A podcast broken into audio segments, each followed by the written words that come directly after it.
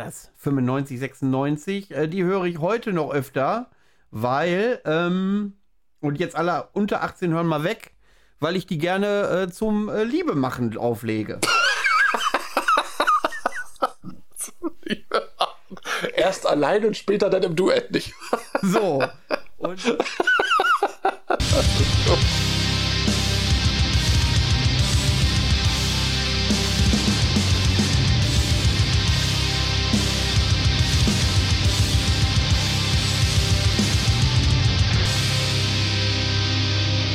liebe Freunde und herzlich willkommen zur 84. Ausgabe des Hartschnack Podcasts. Heute mit einer außerplanmäßigen Folge, weil wir ursprünglich was anderes gedacht hatten, aber erstmal begrüße ich meinen lieben Freund und geschätzten Kollegen Gerald. Hallo Gerald. Ja, einen wunderschönen guten Tag in die Runde. Wie geht's dir so? Oh, ja, ja, doch, doch, doch. Insgesamt könnte ich sagen, ganz gut, ne? Arbeit drückt momentan ein bisschen, ne? Und ähm, Jetzt, wo die Tage wieder kürzer werden, ist das natürlich für einen Nachtdienstler so der, der Zeitraum, in dem man dann komplett 30 Days of Night spielt, ne, so, so komplett so in die Dunkelheit übergeht. Ähm, aber da gibt es ja auch Mittel und Wege. Ne? Ich habe dann hier zu Hause meine kleine Sonnenbank, da lege ich mich dann gelegentlich drauf, während der Rest morgens zur Arbeit geht und das ist dann sehr schön.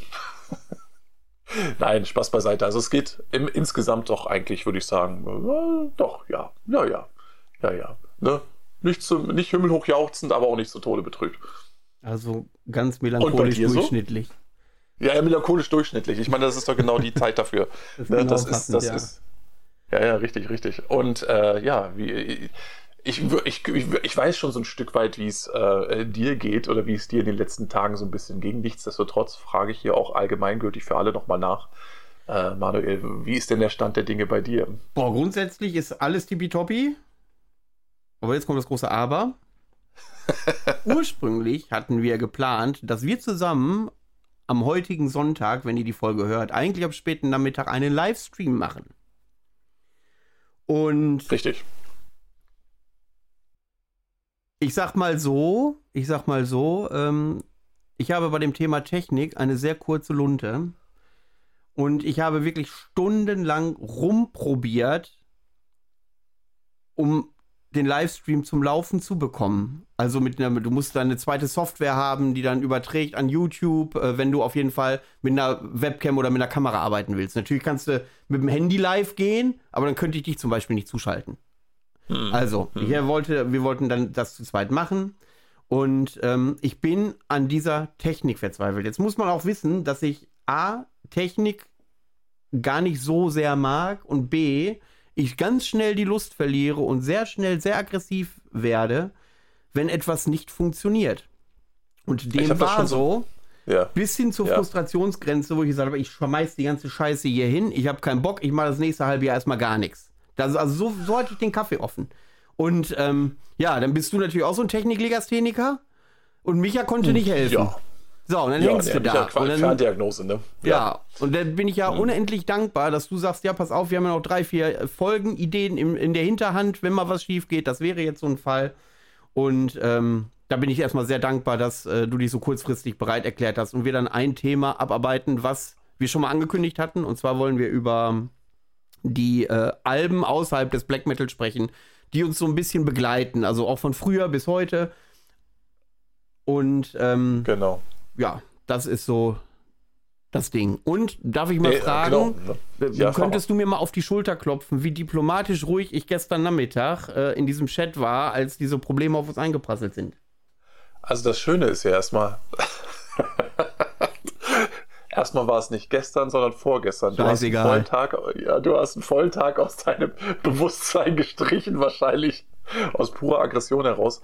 Ähm, ja, ich habe ähm, ich habe das, ich habe den Chatverlauf noch vor Augen tatsächlich und ich äh, werfe da hin und wieder dann nur mal so eine Wortmeldung rein, so wenn ich ohnehin schon weiß, okay, das, das Wasser köchelt schon. Ähm, ich dachte mir allerdings, wir kommen an dem Tag auch nicht mehr weiter, als du dich mit, äh, so, ich gehe jetzt in die Wanne verabschiedet hast. da habe ich mir gesagt, so, okay, der Mann braucht jetzt definitiv eine Aromakerze und äh, mal zwei Stunden für sich. Äh, ja. da konnte ich mir ungefähr vorstellen, was tatsächlich los war und ähm, wie sehr dich das gefrustet hat.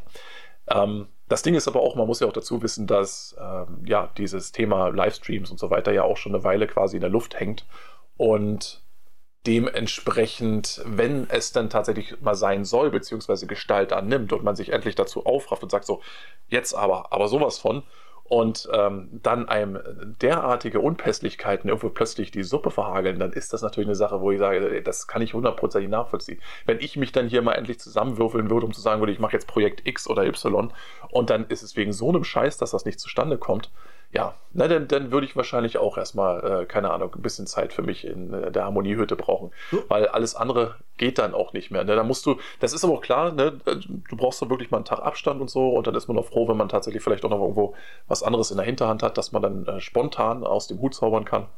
Und das machen wir ja hier und heute jetzt auch. Und ich denke auch, dass das Thema an und für sich auch durchaus interessant ist und den einen oder anderen vielleicht zum Mitgehen oder ähm, zum Kommentieren irgendwo ähm, ja, ermuntert oder anregt. Weil, ähm, ja, es ist ja im Endeffekt so, ne? Wir alle sind jetzt nicht nur auf einem äh, Feld unterwegs. Jeder von uns ist irgendwie, hat parallel auch schon mal dazu geguckt. Da gab es sicherlich Phasen so in unserer, in, unserer, in unserem Heranwachsen, wo man gewisse musikalische Interessenfelder auch wieder ein Stück weit beiseite geschoben hat, weil man gedacht hat, oh, das passt jetzt nicht mehr ins Bild, das ist nicht mehr Teil meiner, ich sag mal, meiner Selbstwahrnehmung, meiner Selbstdarstellung vielleicht auch. Und äh, dann schiebst du sie beiseite teilweise, und das war bei mir nicht anders, ähm, nimmst du dann sogar Teile deiner Sammlung, verkaufst sie, weil du sagst, das, das hat hier nichts mehr zu suchen bei mir zu Hause und bist dann 15 Jahre dabei, wieder, äh, später dabei, wieder alles zusammenzuholen und zusammenzusuchen, weil du dann irgendwo feststellst, was für eine blöde Scheiße. Weißt du, was ja. mache ich hier eigentlich? Das war eine ganz andere Wertigkeit. Das war damals ja, eine ganz andere Wertigkeit in der Musik. So eine CD hast du mal eben verkauft, wenn du dachtest, du jetzt jetzt durchgehört, äh, brauchst du nicht mehr und äh, erschrickst dich dann, wenn du dann auf den auf den äh, entsprechenden Portalen guckst und äh, was die dann auferlegen äh, für einen äh, Preis. Aber da fällt mir gerade ein, da ein ja. Aufruf an die Community. So, Leute. Es gab mal Mitte der 90er, Ende der 90er, einen Sampler, der hieß Death, ganz einfach wie tot. Der sah, also war lila gestaltet und da war so ein gezeichneter Friedhof drauf, wie man sich diesen du meinst, Kitsch Moment, so Moment, Moment. Death is just the beginning, meinst du die Sampler-Reihe? Na, ich weiß nur, dass die Death heißt, also Death ganz groß ist, kann sein, dass da ein klein was drunter genau. steht. Das letzte Mal habe ich das ja, nämlich ähm, in den 90ern in der Hand gehabt, das Ding. Genau, richtig. Ich glaube, das war so eine Sampler-Reihe von Nuclear Blast, wenn ich mich nicht ganz Kann irre. sein, kann, ja, das passt mhm. ja. Das würde passen, weil, jetzt kommt mein Anliegen. Wie der aufmerksame Hörer weiß, bin ich ja ein leidenschaftlicher ähm, Anhänger der Enthroned Darkness Triumphant von Dimmu Borgir. Und wahrscheinlich aus Nostalgiegründen, worum die ganze Folge wahrscheinlich handelt heute. Ähm, und auf diesem Sampler war eine Version von, ähm, von, von, von, von, wie hieß denn das Ding nochmal? Fällt mir gleich ein, wenn ich mal drüber nachdenke. Also von Dimo Borgir, äh, Entrance, genau, von Dimo Borgir. Und mhm. wenn im C-Teil das Riffing sich ändert und so ein typisches, äh, äh, äh, äh schon fast Thrash-Metal-Riff äh, äh, stattfindet, ist das auf dem Death Sampler ganz anders als auf dem Album. Das fängt ja. nämlich ganz, ganz langsam an und steigert sich dann auf diesem Sampler. Oh. Und einer meiner besten Freunde, der gute Björn, der sich das hier aber nicht anhört, ähm, solche Freunde brauchst du? Nein, der hatte, die, der hatte äh, diesen Sampler, den hat er aber ah, nicht mehr. Oh, ärgerlich. Und ich will dieses Scheißlied in dieser Version haben. Also wenn einer da draußen weiß, wovon ich rede und dieses Lied zufällig irgendwo weiß, wo ich es finden kann, dann bitte kurz eine Info. Ich suche das schon seit Jahren. Und das ist der ja, Punkt mit CDs, ach komm, Wertigkeit ist nie, ist, ja, wenn du sie dann nicht hast, 20 Jahre, 30 Jahre später willst du es hören, stehst du da wie äh, Karl Arsch. Ja, das ist genau der Punkt, ne, der, also ähm, zum einen, wie gesagt, ne, wenn man dann plötzlich merkt, ähm, dass es eigentlich völlig äh, schwachsinnig ist, sich beispielsweise von Tonträgern zu trennen, etwa weil man glaubt, okay, ne, das ist jetzt nicht mehr, äh, ist jetzt momentan nicht mehr mein Ding oder äh, ich sag mal so, die Attitüde, die ich versuche nach außen zu transportieren, die rechtfertigt diesen Teil meiner Sammlung nicht mehr so wirklich.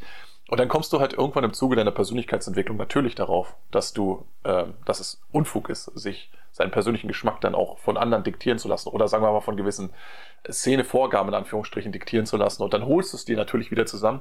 Aber ich habe in dem Zusammenhang auch in letzter Zeit häufiger über diesen, äh, nicht in Bezug auf Musik und Musiktonträger, sondern in Bezug auf diese ganze Gaming-Industrie, so ein bisschen Industry, sehr gut. Industry. Und darüber nachgedacht, Industry, genau, richtig. Und dann darüber nachgedacht, ähm, dass, also es gibt doch dieses, dieses, ähm, dieses Klaus Schwab-Zitat, ne? Dieses ähm, hier, ihr werdet nichts besitzen und ihr werdet glücklich sein.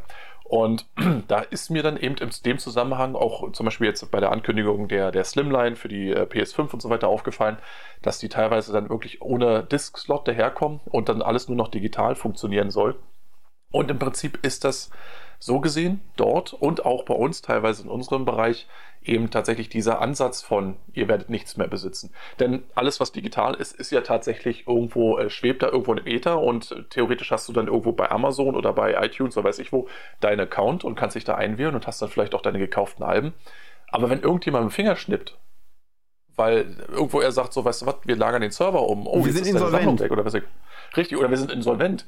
Dann ist alles das, was du besessen hast, weg, weil es niemals real war. Das ist so ein bisschen wie Krypto, weißt du? Und ähm, dann denkst du, okay, gut, und was mache ich jetzt? So. Das ist, und, aber bei der Spieleindustrie ist da aber ein rein ökonomisches Interesse, weil dann können die nämlich die Preise bestimmen. Dann gibt es nämlich keinen Gebrauchtmarkt mehr, wo man mal so ein äh, äh, AAA-Spiel von vor zwei Jahren für 20 Euro bei eBay Kleinanzeigen kaufen kann. Das funktioniert dann nicht mehr. Genau, die schmeißen ein einen dann die Preise um die Ohren. Du kannst dann nicht mehr zum Mediamarkt und in eine Grabbelkiste gucken. Das funktioniert dann nicht mehr. Die schmeißen richtig, dir dann Preise richtig. um die Ohren und äh, friss oder stirb.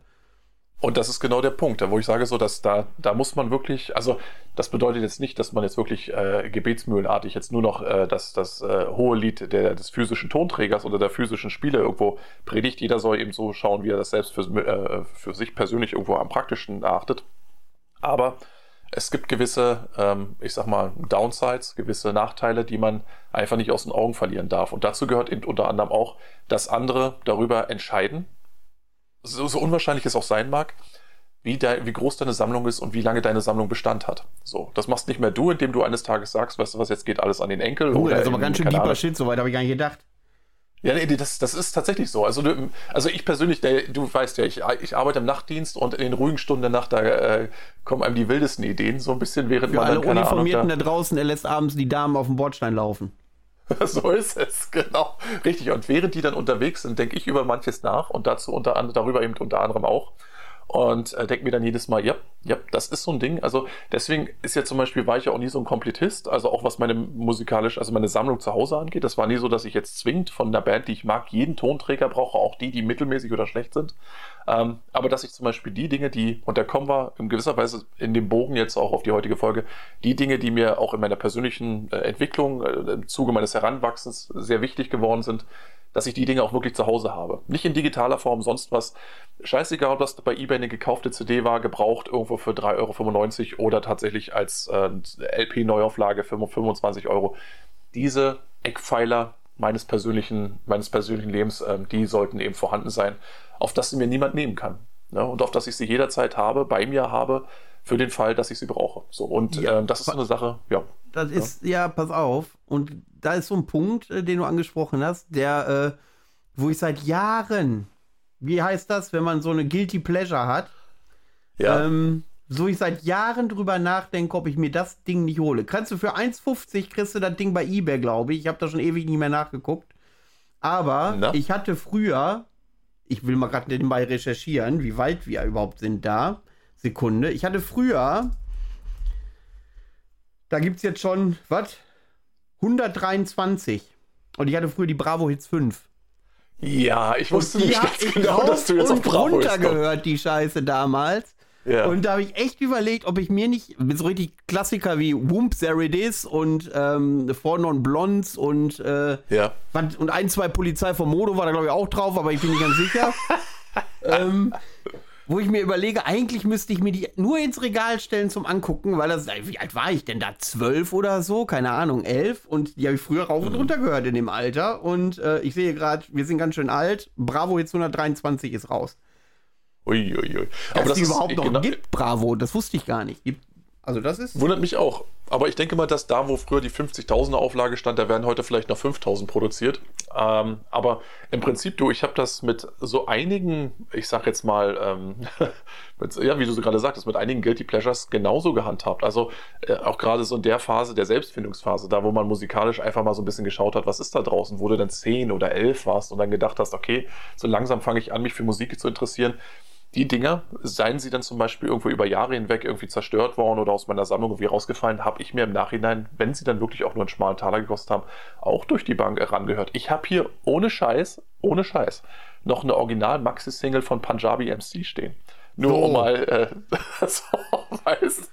Und da kannst du mal sehen, wie weit die Nostalgie einen zuweilen treibt, ne, in welche Abgründe sie einen blicken lässt. Ähm, aber wie gesagt, es im Schrank zu haben, so, das ist, das, es hat ein, es ist so ein gewisses Gefühl der inneren Beruhigung. Das finde ich sehr schön, weil das Ding ist, weißt du, klar, unsere Erinnerungen und, und ähm, die Zeiten verschwinden sowieso irgendwo aus unserer Wahrnehmung und ziehen dahin und man denkt sich, okay, was ist der alte Krempel dann noch wert? Aber es ist eben so wichtig, dass man regelmäßig einfach auch mal Rückschau hält und einfach mal guckt, okay, wie bin ich an diesem Punkt jetzt gekommen? Bin ich da überhaupt so mit zufrieden? Wie, welche Schritte haben mich hierhin begleitet und so weiter? Und ähm, das ist ja meistens dann so in Lebensphasen ne? und dazu neigt sich, also gerade wenn sich das Jahr dem Ende neigt, dann äh, kommt man ja öfter mal so ein bisschen so zur Einsicht und zur Reflexion und äh, geht dann auch oder sollte dann zumindest auch ab, ab und zu mal zurückschauen und gucken, okay, na gut, so was, was kam quasi vor dieser Zeit jetzt so und ist das besser oder schlechter gewesen? Bin ich auf einem guten Weg oder ähm, ist das ja alles immer noch nichts? Und äh, da sind solche kleinen, ich sag mal, Erinnerungshilfen, die einem ab und zu auch nur mal dieses wohlige Gefühl der Jugend oder der Kindheit so ein bisschen so in die Knochen treiben sind da einfach für mich zumindest unentbehrlich. Ne? Und äh, wenn man dann wirklich nicht jetzt auch irgendwie sich in Unkosten stürzen muss oder zum Beispiel vielleicht auch einfach nur so eine, so eine Ikea-Kiste voll macht mit so Insignien der eigenen Vergangenheit, der eigenen Jugend, dann ist das nichts, wo ich jetzt sagen würde, das, das muss mir irgendjemand verleiden oder aberkennen. Ähm, das kann ich irgendwo einlagern und weiß, dass es da ist und damit bin ich dann zufrieden, weißt du. Und ja, ähm, das heißt nicht, dass du jetzt da irgendwie drauf pappen bleibst oder jetzt morgens wieder Plateauschuhe anziehst und Schlachhosen, aber nicht, dass ich das je gemacht habe. Ne? Aber es gibt genug Mädels, die es getan haben. Ich bin mir nicht sicher. ja, ja, richtig. Naja, probieren kann Als er ja mal. Über den Rostocker Kiez. genau. Ich brauche nur noch einen großen Samthut mit Feder dran. ja, aber jetzt Und so einen Gehstock. Ja, aber, da, ja. Da, aber das ist, das, ich glaube, das ist aber auch so eine Generationenfrage. Wenn ich überlege, wenn meine Mutter durch mein Zimmer gelaufen ist, äh, hieß es immer, Junge, schmeiß den ollen Krempel weg, das müllt deine Bude nur zu. Und ja. heute, die Eltern, die packen alles mit Samthandschuhen ein, was die Kinder besessen haben, damit die auch so einen 7,5 Tonner den Kindern, wenn sie 18 sind, schenken können mit den ganzen Kindheitserinnerungen. Ja, mache ich nicht anders. Mache ich tatsächlich nicht anders. Ist bei mir nicht anders. Meine Tochter hat auch schon, ohne dass sie es weiß, irgendwo so eine kleine Schatztruhe mit all ihren ähm, bisherigen, auch künstlerischen Erzeugnissen, ähm, auf das dann es ihr die Schamesröte ins Gesicht treibt, wenn ich das vor ihren äh, äh, Freundinnen dann quasi auf den Tisch knalle, wenn sie 18 wird. Nee, aber ähm, ich denke, dass das. Äh, es ist, sagen wir es mal so, ähm, es ist okay, wenn man es nicht täglich braucht, aber es ist gut zu wissen, dass es da ist. Also wirklich, ne, für mich und auch irgendwann für sie. Denn das Ding ist ja, meine Eltern, du sagst es gerade selb, äh, selber, meine Eltern waren genauso geartet. Ne? Die haben auch gesagt, so, okay, da bist du doch raus aus dem Alter, hau das doch mal weg, was soll denn das alles und so weiter. Ja, genau. Und ähm, Richtig, und haben dann einfach, ähm, ich glaube, das hat auch viel damit zu tun gehabt, dass die tatsächlich eben eine, mh, hm, selbst irgendwo rangewachsen sind, ohne dass wirklich jemand sich großartig Gedanken darüber gemacht hat, ähm, ob es vielleicht notwendig sein könnte in ihrer späteren Entwicklung, dass sie mal auf so einen Anfangspunkt wieder zurückschauen. Da hat man einfach durchgezogen. Und so über diesen, diesen emotionalen Teil des Heranwachsens hat man nicht wirklich nachgedacht. Das waren Dinge, man wird ja, wie es, mein Vater hat auch immer wieder gesagt, ne, Kinder werden von alleine groß. Das heißt also, ähm, das ist ein natürlicher Prozess, da muss jetzt, äh, muss nicht nachgeholfen werden, da muss auch nicht assistiert werden, das passiert einfach so. Aber dass du im Zuge dessen natürlich die unterschiedlichsten Eindrücke sammelst, die du dann vielleicht auch in deinem Leben gerne so ein Stück weit konservieren möchtest, das ist eine Sache, ich glaube, das ist echt so in unserer und auch in der nachfolgenden Generation so ein Stück weit eher verankert. Und selbst wenn es bei meiner Tochter nicht so sein sollte, dann sage ich dir so, wie es ist, dann werde ich dieses, dieses, diesen archivarischen Gedanken trotzdem jetzt für sie erstmal äh, umsetzen. Und wenn sie dann später drauf kommt, dann muss sie sich nicht irgendwo hinstellen und sagen so, ah scheiße, hätte ich mal was zurückbehalten oder hätte ich das mal aufbewahrt. Nee, dann hat ihr alter Herr das nämlich schon für sie erledigt. Und dann kann sie sagen so, oh gut, dann habe ich jetzt hier mein Fundament und von dem ausgehend kann ich dann äh, weitergehen. Ne? Ob sie das dann derselben Wertigkeit oder dem, dem dieselbe Wertigkeit beimisst, das ist, ist dann zweitrangig. Hauptsache, es ist erstmal da für sie zur Verfügung. Und ähm, ja, na klar, ich wünschte mir, dass meine Eltern das ähnlich gemacht hätten, aber Ne, es gibt ja so diese eine Zäsur auch in meinem persönlichen Leben, wo quasi meine Mutter dann irgendwo Teile meiner, meiner, meines Jugendinterieurs zu Hause einfach irgendwo weggegeben hat, als so in Gänze weggegeben hat, als ich 20 war. Ähm, was zu so einem gewissen, in gewissen Bereichen meines persönlichen Sammlerdaseins zu einer gewissen Überkompensation im späteren Leben geführt äh, hat. Ähm, aber das ist, das, das, da merkst du halt, dass das so ein Generationending ist. Ne? Die hat da kompletten Fick drauf gegeben. So, du bist damit durch, jetzt kannst der nächste haben. So, nee, aber ich, ich will meinen Scheiß. Ne? Ich will meinen Scheiß jetzt wieder haben, weißt du? Und das, das hat sie nicht verstanden. Ne? Und äh, ich glaube auch bis heute nicht. Und ich glaube, es liegt Haben gesagt, unsere Elterngeneration denn, ich meine, die sind natürlich, äh, ich denke, unsere Eltern dürften ungefähr gleich alt sein. Ähm, ja sollen wir mit diesem Plattitüdenspruch raushauen? Die hatten ja nichts. Ich meine, das war kurz nach dem Krieg äh, geboren, äh, gerade so Wirtschaftswunder angebrochen vielleicht.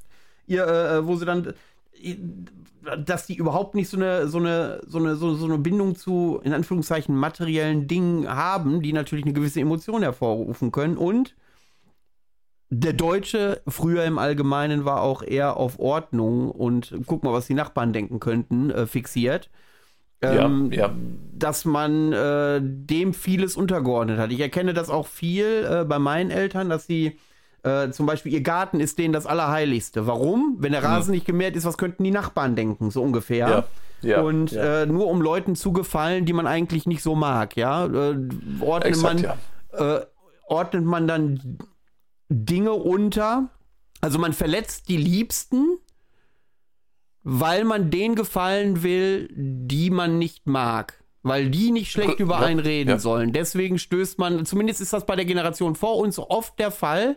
Das, da, das habe ich ganz äh, klar in der Beobachtung und das ist auch kein Einzelfall. Ähm, dass man, äh, dass man da die falschen Prioritäten setzt und dass da die Eltern aber auch anders erzogen wurden. Wenn ich dann Geschichten höre, wie mein Vater oder meine Mutter erzogen wurden, das war eine ganz andere emotionale Bindung auch zu den Eltern, wie du schon sagst. Die Kinder werden alleine groß und ähm, ja, Kinder wurden da quasi nicht als oder wenig als äh, liebevolle Mitbewohner betrachtet, sondern eher so als, ja, ihr kostet Geld, nur arbeitet das mal schnell im Haushalt wieder rein und seht mal zu, dass es ordentlich ist, sonst könnte äh, Günther von gegenüber was sagen. Ja, ich glaube viel tatsächlich. Ich meine, das hat natürlich auch ein bisschen was mit den Lebensumständen zu tun. Und ich, klar, die, das, was du beschreibst, da kenne ich halt in vielerlei Hinsicht auch in meiner eigenen Vita wieder. Und ähm, äh, ich denke, das ist eine Kombination von verschiedensten äh, Umständen, die allerdings irgendwo, also gesamtgesellschaftlich, gerade auch speziell die Generation, die Nachkriegsgeneration, aber auch die Generation, die dann einfach durch den letzten großen Krieg eigentlich im Grunde in vielerlei Hinsicht dann auch einfach emotional ähm, ja, verhärtet wurde. Ähm, für diese Menschen ist eigentlich, wie gesagt, ein wirtschaftliches Aus Auskommen und ein Überleben und ähm, äh, so, so, wieder Ordnung in die Dinge bringen, die äh, Jahre vorher komplett in Chaos zerfallen sind.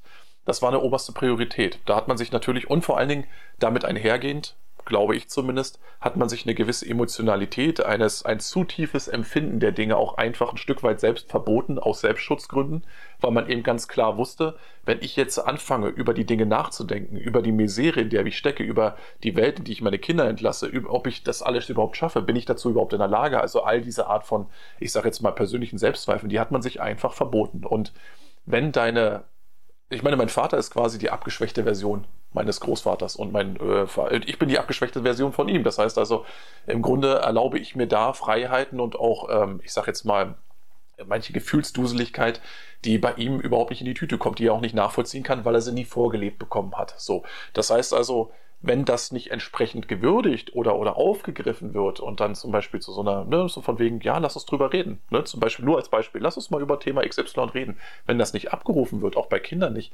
dann tendiert der Mensch dazu, das irgendwann für sich einfach quasi ad acta zu legen. Man legt es beiseite, man stellt es ab, weil es sowieso nicht abgerufen wird. Das kann dir in der Familie passieren, das kann dir aber auch in der Beziehung passieren, dass du irgendwann einfach verhärtest, weil du einfach das Gefühl hast, okay, es interessiert eh keine Sau. Und das große Unglück quasi der letzten Generation und der, der vorangegangenen ist, dass exakt diese Attitüde dann auch ein Stück weit auf die Jugend übertragen wurde, dass sich keine Gedanken darüber gemacht wurden, okay, wie könnte derjenige oder diejenige äh, momentan gerade vielleicht empfinden, an welchem Punkt in der Entwicklung ist man gerade, was wird diese oder jene Aktion, die ich jetzt als Elternteil, Elternteil ausübe, was wird das überhaupt für eine Langzeitwirkung auf meinen Nachwuchs haben? Weil sich auch bei denen keiner Gedanken darüber gemacht hat. Also hat man das als die natürliche Ordnung der Dinge begriffen. Und ich persönlich wie gesagt, ich bin eigentlich ein Freund des gesunden Mittelwertes. Man muss jetzt nicht irgendwo, keine Ahnung, jeder, ähm, also wie wir es auch gerade heutzutage haben, nicht jedem äh, Hirnblitz sofort irgendwo Rechnung tragen. Keine Ahnung, ne? es gibt ja heute die, ab, die abseitigsten äh, Entwicklungen in dieser Hinsicht, wo dann wirklich dein Junge nur einmal eine Barbie in der Hand nimmt und so, ah, trans. So, ähm, das, das ist natürlich Quatsch, weißt du, aber wenn man ganz grundlegend einfach seinem Kind vermittelt, ich hatte meine erste auf, ähm, Barbie erst mit 14 in der Hand und das aus anderen Gründen. Richtig. Ja, ja, ich erinnere mich an die Geschichte. Du hast doch zwei Schuhkartons unter dem Bett. Einen mit den Barbie-Köpfen und einen mit den Körpern. ja. Nee, aber, aber nur, Ding weil ich so ein Lauch war und beides zusammen nicht tragen konnte. Richtig, genau. Deswegen hast du immer mit Barbie-Köpfen gespielt und alle Leute, oh oh. Ja, ja, nee, aber du verstehst, worauf ich hinaus will. Ja, also ich glaube natürlich. tatsächlich, dass wir ähm, jetzt glücklicherweise in der Situation sind, dass wir auf die nächste Generation, ähm, dass wir der Dinge zugestehen können und dass wir da auch ansetzen können, wo vieles uns beispielsweise einfach verwehrt geblieben ist. Nicht etwa, weil das äh, jetzt von unseren Eltern so eine böse Intention war, sondern einfach, weil sie es selbst auch nicht kennengelernt haben. Und ich glaube, so eine gewisse Nostalgie oder überhaupt nur das Thema Jugend, das uns zum Beispiel ähm, dass uns überhaupt eine Jugend im eigentlichen Sinne mit, mit äh, äh, rumhängen, mit abgammeln, mit saufen, mit Musik hören, mit Freunden rumhängen und so weiter, anstatt einfach sich schon mit 16 in der Fabrik irgendwo krumm zu machen, dass das uns überhaupt vergönnt hat, äh, vergönnt wurde. Das ist ja auch erst eine Entwicklung der letzten 40, 50 Jahre. Sowas gab es ja bis dato auch nicht, dass Kinder dann einfach mal gucken konnten bis Mitte 20, wo wollen wir eigentlich hin? Und da können wir schon insgesamt, glaube ich, sehr dankbar sein.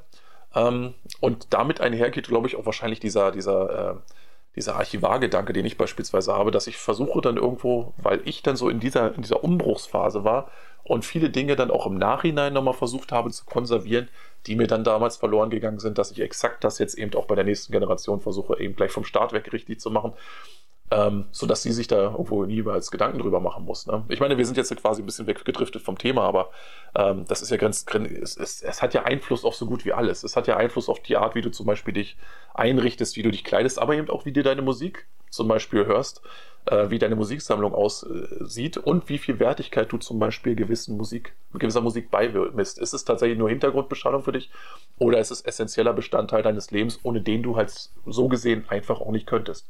So, und dann kommen wir eigentlich so gesehen auch zu dem Thema, dem heutigen Thema. Ne? Also ähm, Musikstücke, Musikalben außerhalb, wie gesagt, des für uns recht prägenden äh, Black Metal Genres, die eigentlich ja, uns parallel dazu eigentlich dazu gebracht haben, ähm, ja, diese, diese tiefe Verwurzelung in diesem Musikgenre, aber auch in der Musik generell irgendwo zu finden. Und ja, die wir dann regelmäßig ranziehen und um uns gut zu fühlen oder um einfach mal so ein bisschen in Erinnerung zu schwelgen. Und ja, ne, ich würde sagen, da können wir auch jetzt einfach mal einsteigen, jetzt so nach einer fast einer halben Stunde ja. von äh, Seelenstriptease, den wir hier hinlegen. Naja, die Sache ist ja die, die Sache ist ja die, dass äh, ich glaube, dass es einige da draußen gibt, die es auch ein bisschen nachempfinden können und die das vielleicht auch ganz spannend finden, ähm, äh, wenn doch. man dieses Thema mal bespricht. Also ist hier unsere, ich sag mal so, ich hätte eben zwischendurch gesagt, liebe Kinder, schmeißt nichts weg, was euch äh, äh musikalisch zumindest viel bedeutet, aber unsere Hörerschaft ist ja nun auch jenseits der 18. Ähm, so. Ne? Und, ähm, und, ich glaube, die hat auch dieses Problem generell nicht. Also da sind wahrscheinlich die wenigsten, die tatsächlich irgendwo ihre gesamte Sammlung irgendwo auf einem genau. wenn das, Stick oder jetzt, sowas haben. Wenn das jetzt so ein 16-Jähriger hört, der wird vielleicht, ähm, der wird vielleicht, äh, weil er von der Generation, also von unserer Generation quasi großgezogen wird, wird wahrscheinlich jetzt vor äh, böhmischen Dörfern stehen und keine Ahnung haben, was die alten Männer da im Radio besprechen. ähm, aber ähm, ja, ich denke, so die Leute ab 35, 40, äh, die, äh, wenn ihr wenn ihr des Schreibens mächtig seid oder so da draußen, dann lasst uns das ruhig mal wissen. Also das würde mich äh, auch mal interessieren, ob ihr euch da wiedererkennt. Ich meine, das ist ja jetzt auch äh, kein Zufall, dass Gerald und ich ähm, darüber sprechen und beide so ähnliche Empfindungen haben, was die Erziehung und der Umgang unserer Eltern mit der Gesellschaft angeht. Übrigens fällt mir in dem Zusammenhang noch eine kleine Anekdote ein, die gerade mal, ich glaube, jetzt eine Woche alt ist. Denn ähm, ich habe tatsächlich letztens irgendwo meine, ja, meinen Nachwuchs mit ihrer Freundin zusammen zum, ähm, ja, zu einem Sportkurs gefahren und so weiter. Und äh, ja, die Mädels setzen sich in mein Auto. Ich bin ja, was in meinem Auto die Musik, das Musikhören angeht, bin ich ja vollkommen oldschool. Also ich bin so jemand mit so einer massiven, 25 Kilo schweren CD-Tasche auf dem Beifahrersitz, aus der ich Schön, eine riesen, einen kleinen Opel Corsa, aber eine riesen Bassbox hinten drin. Exakt, richtig, so richtig, so dass du auch hinten immer die Kennzeichenaufhängung äh, immer schön frr, frr, frr, wenn du dann durch die Ein Einkaufspassage rollst. Ne? Und ähm, ja, dann äh, äh, quasi hatte ich dann irgendwo, ja, räum, die, räum das Ding hinten weg, sagte ich dann zu, zu der Freundin meiner Tochter und äh, ja, sie, was ist denn das? Ich sag, das ist eine CD-Tasche. Was ist eine CD? Oh. habe ich gedacht, das ist in dem Moment sofort lassen. diese, diese, diese Anfangssequenz von der Soldat James Ryan, wo man dann sozusagen, wo das Alter so auf mich niedergeht, weißt du. Da dachte ich auch so, oh, oh, oh, okay, so weit sind wir mittlerweile schon. Aber natürlich, klar, ne? ich meine, wenn du tatsächlich deinen Nachwuchs wirklich nur noch mit digitalen Medien aufwachsen lässt, dann ähm, kann das passieren. Ne? Dann, dann, ist das, glaube ich, heutzutage auch ähm, nicht, nicht unnormal. Ähm, aber ich, ich persönlich habe mich in dem Moment auch gefreut, es ist ganz gut, dass ich meinen Nachwuchs persönlich auch immer in diesem Umfeld von Tonträgern hier sitzen habe, sodass man immer auch das physische Medium, Medium zumindest vor Augen hat und äh, dass das vielleicht unterbewusst so einsinkt, dass es nicht schlecht ist, wenn man einfach eine Bibliothek an Dingen hat, die man äh, gerne hat. Dass es nicht schlecht ist, einfach physisch auch was in der Hand zu haben, weil es einem keiner nehmen kann, egal ob man da jetzt momentan Interesse dran hat oder nicht. Ne? Ähm, ja. Da fällt mir auch eine ähnliche Geschichte ein, wo ich sehr schockiert war, und zwar ähm, die Söhne meiner Lebensgefährtin. Ähm, wir haben da letztes Jahr, kurz vor Weihnachten, sitzen wir zusammen und ähm, meine Lebensgefährtin ist auch sehr, ähm, wie soll ich sagen, nerdig unterwegs, was so die 80er angeht zum Beispiel. Ja. Und ja. Ähm, ich weiß nicht warum, aber wir haben irgendwie über Arnold Schwarzenegger gesprochen. Und der Große fragt, wer ist denn Arnold Schwarzenegger? Und das da bin hart, ich, ne? da bin ich in die Tischkante gebissen, ohne böse zu sein, auch, weil woher soll er das wissen? Der ist irgendwie 2000 äh, irgendwann geboren. Und ähm, äh, der mich übrigens jede zweite Woche fragt, ob er nicht mal mitmachen kann im Podcast. Ich sage, was willst du denn erzählen? Der Typ ist, elf, äh, ist 10. ähm, Na, der, keine Ahnung. Die, die, die, also irgendwen lasse ich, hier, irgendwen lass, irgendwann lasse ich den hier mal eine Punchline reinlabern. Aber, ähm, naja, oder kleine Bootsum-Retrospektive, weißt du. Mal ja. Aber gearbeitet an. Ich sag, ja, da kannst du dem keinen Vorwurf machen. Wir haben den direkten Arnold Schwarzenegger-Marathon gemacht. Wir haben dann Versprochen ist Versprochen geguckt. Äh, und und äh, hier, wie heißt dieser Film aus dem Kino mit dem goldenen Ticket? Ich weiß es nicht mehr. Äh, ähm, Last, Last, Action, Hero. Hero. genau, und solche Sachen. Und das, um da wenigstens mal so einen kleinen Blick dafür ich zu kriegen. Gerade, du hast, hast, direkt mit dem zehnjährigen Phantomkommando Predator geguckt. ja, genau. das so. wäre es ja noch gewesen.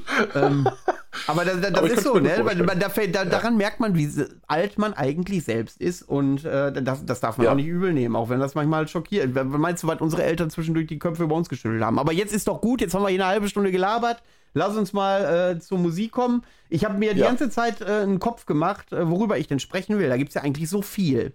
Und ja, ähm, ja. ja natürlich habe ich so zwei, drei Alben, die ich definitiv ansprechen werde. Ähm, mhm.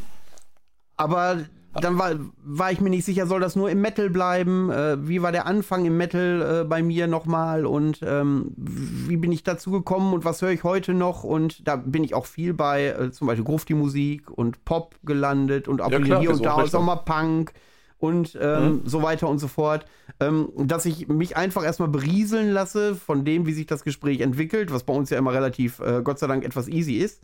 Und äh, dann schauen wir mal, in welche Richtung das geht. Aber fang du mal ruhig an. Du wirst ja wahrscheinlich ähm, äh, äh eher akribischer an die Sache gegangen sein. Und deswegen, ja, das ist tatsächlich richtig. Ja, äh, ja, deswegen darfst du auch den Anfang machen, weil Arbeit soll ja auch belohnt werden. Ja, also ich habe tatsächlich irgendwo, also ne, ich habe jetzt, äh, ich, ich habe nichts dagegen, dass du jetzt quasi auch außerhalb äh, der Metal-Szene gewildert hast. Im Gegenteil, ich glaube, ähm, da sind viele musikalische Bereiche dabei, die auch eigentlich für die, äh, für unsere Musik eigentlich essentiell waren, auch für die Entwicklung. Ich habe mich jetzt aber erstmal bei dem, worüber ich so nachgedacht habe, auf äh, Metal-Genres außerhalb der Black Metal ähm, außerhalb des Black Metal Bereichs äh, konzentriert. Und da fing es natürlich für mich an für mit den Dingen, die ähm, ein, am einfachsten zugänglich waren. Ne? Also die Dinger, die am einfachsten ins Ohr gegangen sind. Und ähm, da war es so, dass ich, ich war ja quasi in den 90ern immer so ein bisschen so ein kleiner Nerd gewesen. Das heißt also, ich habe mich dann auch viel für. Heute so, nicht mehr. Ja, Nee, nee, heute ist das ganz anders. Heute bin ich äh, hart wie ein Türgriff und. Wer äh, schon mal bei ihm zu Hause war, der wird wissen, dass der mehr äh, Videos zu Hause rumstehen hat. Sind doch Videos, oder? Als, äh, als die Videothek in den, äh, gemeine Porno-Videothek in den 90ern. genau. Obwohl der Teil eher so in den hinterliegenden Räumen steht. Ne? Schön ausgeleuchtet wie bei Barney Stinson. Ich versteck meinen Scheiß nicht. da weißt nee, mal, wie tief ich schon bei dir eingedrungen bin. ja, das, äh, genau. Äh, I. ja, nee, und jedenfalls ähm, war ich eben tatsächlich, also ich habe ja alles durchgezogen. Ne? Ich war dann auch so ein bisschen Science-Fiction-Fan, ich war Comicbuch-Fan und so weiter und so fort. Bin ich zum Teil auch heute noch. Und ähm, ja, jedenfalls gab es da so diese Phase, diese Übergangsphase, wo ähm, ich, per, ich persönlich immer an, an, vor allen Dingen an Artworks hängen geblieben bin. Artworks, die so ein bisschen auch diesen Comicbuch Jeeper, den ich dann so hatte, auch dem, dem dann auch entsprochen haben, wo ich gesagt habe, so, oh, das, das, das Iron Maiden. Verweis darauf, darauf, ne? So, ja, zum Beispiel Iron Maiden, genau. Oder in dem Fall war es tatsächlich so, dass ähm, ich zum Beispiel diese ähm, zu dem Zeitpunkt recht populäre, in den 90ern recht populäre äh, Spawn-Comicbuchreihe gefeiert habe, ne, weil das natürlich von der Art und Weise her ähm, anders war als die klassischen Marvel-Comics. Es war härter, es war brutaler, es war düsterer und dementsprechend natürlich klar, also die offene Tür, die man bei mir einrennen konnte. Und dann blieb irgendwann mal mein Blick im CD-Laden. Da ich hatte also sozusagen äh, irgendwie äh, zwei Wochen in irgendeiner Planefabrik durchgeschindert und äh, hatte schon diverse Pläne mit meiner Kohle irgendwo, was ich mir dann so irgendwo so gönnen wollte. Ich musste glücklicherweise auch nichts abführen zu Hause. Also meine Eltern waren über den Punkt schon hinaus. Und ähm, ja, dachte mir so, okay, jetzt, äh, jetzt gehst du mal erstmal rein. Und ich war im großen Kaufhaus. Ich glaube, das war irgendwie noch so ein Kaisers in Berlin. Gibt es heute auch nicht mehr. Ne? und ähm, da blieb mein Auge dann irgendwo an dem Cover von äh, The Dark Saga von Iced Earth hängen. Und ich sagte, Moment mal, das ist doch Spawn. Ja. Was soll denn das? Seid ihr Jetzt, denn völlig wahnsinnig? Ich ihn gerade in der, äh, in der, auf der äh, Suche gewesen, ähm, wie das Album heißt. Genau dann, jetzt habe ich auch gerade gedacht. Und wie hieß dieses eine Monster, dieser Monster-Song? Warte, sag ich dir sofort. The Hunter. Nein, ein anderes meine ich. Okay, dann hast du ja, da sind ja so viele drauf. Vengeance ja. is mine, da hast du. Warte, ähm, warte, warte, warte. Wenn ich das lese, weiß ich es wieder. Hoffentlich ist da diese Dark Saga. Ich google das mal eben. Erzähl mal weiter in der Zeit. Genau, richtig. Und da blieb mein Auge so an diesem Artwork hängen und ich dachte mir, Moment mal, das kann doch nicht sein. Und dann bin ich da reingegangen, also hab, was heißt reingegangen? Ich habe mir die CD in die Hand genommen und äh, habe das Ding mir angeguckt und ich dachte mir, Moment mal, die hat nicht nur einer irgendwo ein cooles Cover-Artwork einfach sich quasi aus einem Comic rausgeklaut, das ist ein verficktes Konzeptalbum über die Comicbuchreihe, die ich gerade noch lese. Was From the Depths of Hell. From the Depths ja, of Hell. Ja, oh, großartig. Ja. Ein wunderbarer, langsamer Anfang, der sich dann in diesem großartigen, oh, diesem, wenn dieses Riffing einsetzt und diese Drums so, bap, bap, bap, und das ist so richtig, äh, ein tolles Stück, auf jeden Fall. Habe ich auch kurzzeitig mit überlegt, ob ich das quasi als meinen persönlichen, ähm, meinen persönlichen Favorite da nehme, weil der eben diesen, diesen, diesen klasse Aufbau hat. Äh, habe mich dann aber im Endeffekt ähm, als ich dieses, ich habe dieses Album natürlich nach Hause getragen, na klar, und äh, dann durchgehört und ich dachte mir, leck mich am Arsch, hier ist ja jeder einzelne Track, der bleibt ja hier im Ohr hängen, weißt du. Vorher hatte ich so ein bisschen, na klar, so ein bisschen meine Eingewöhnungsphase mit Metallica und Co. Da war ja das Rankommen nicht besonders schwer, weil die Songs allesamt ins Ohr gingen. Aber ich hätte nicht gedacht, dass außerhalb dieser, ich sag jetzt mal in Anführungsstrichen schon Mainstream-lastigen Band auch Metal derartig derartig zugänglich sein könnte. Und das hast ist du, ja dieses hast Album. Hast du denn zu der Zeit schon im Mainstream und Underground gedacht? Also bei mir war das, äh, war, war, war, äh, weil, weil in meinem Umfeld wird es ja nicht, wurde es ja noch nicht mal mit Metallica zugeballert. Da habe ich nie gedacht, dass es, dass es irgendwie was Mainstreamiges und was Undergroundiges gibt in dem Alter. Da, da war ich tatsächlich, tatsächlich bin ich in dieser Zeit schon in dieser Phase gewesen, als ich gemerkt habe, also für mich war ja quasi mein, mein, äh, meine Initialzündung im Metal-Bereich das schwarze Album von Metallica. So, das hatte mir irgendjemand mal auf einer Kassette und ich habe damals noch wirklich so mit Kopfhörern, Kassette in der Tasche und so weiter, bin ich dann losgetan und das war eine furchtbare Aufnahme. Zehnmal überste äh, überspielt, einseitig, teilweise schon einseitig Mono nur. So, also wirklich schrappig, aber die Songs selbst ähm, und dieses Album ist ja fantastisch produziert, blieben ja sowas von dem Kopf hängen, das hat mich dann begleitet und dann habe ich natürlich, ich bin genau in diese Phase reingestürzt, als Metallica gerade in ihrer, wie nannten sie es später, in dieser Gianni Versace-Phase waren. Also so hier mit Kajal und mhm. coolen Fotos und Schwarz-Weiß und so. Und dann dachte ich mir auch so, okay, leck mich am Arsch. Das ist nicht das, was ich mir darunter vorstelle. Auf jeden Fall hat es nichts mit Rebellion zu tun. Jedenfalls nicht die Art von Rebellion, wie ich sie begreife. Und ähm, ja, da haben sich, ich habe das später erst benennen können, aber in dem Moment haben sich tatsächlich erste, ich sag mal, ähm, erst die Kategorisierung bei mir abgetrennt. So von wegen, das ist Schmutz. So, von mir jetzt so entschieden, dass das eigentlich gute Musik ist. Äh, da brauchte ich 25 Jahre für. Aber das ist Schmutz und das ist jetzt geil. So, weil du hast da hinten drauf gesehen, die auf dem Cover von der Iced Earth, da sahen alle so aus, wie man auszusehen hat. Die hatten alle lange Haare und Lederjacken an und keinen Mummschanz oder irgendeinen anderen Schnuckes, sondern die standen da einfach nur da und haben einfach grimmig in die Kamera geguckt. Ich dachte, genau so, genau so. Ich muss hier nicht eine riesen Bohai veranstalten. Ich brauche einfach nur so eine schöne, klare Metal-Attitüde. Und die ist eben auch auf dieses Album transportiert worden. Und ich habe das natürlich, ich bin ein Iced Earth-Fan geworden. Also wirklich so lange, bis Matt, Barlow dann nach Horror Show dann aufgestiegen ist. Das war, also weil Matthew Barlow war immer so mein Sänger. Ne? Jeder hat sozusagen seine Phase.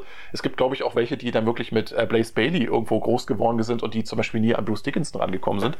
Aber für mich war es eben Matthew Barlow, weil ich dann irgendwie das Gefühl hatte, dessen warmes Timbre, diese, diese wunderbare Singstimme, die aber auch aggressiv, aber auch in die, in die höchsten Höhen kann, es aber wirklich nicht permanent tut, sondern eben immer sich auf diesem wunderbaren, äh, auf dieser, auf dieser warmen Mittellinie bewegt, die ist genau mein Ding. Genau mein Ding. So, und ich habe dann natürlich später dann auch noch äh, die Vorgängeralben mir angehört. Das war ja das zweite Album, auf dem er gesungen hat. Das war erste äh, war ja Burnt Offerings, das ein Jahr zuvor kam.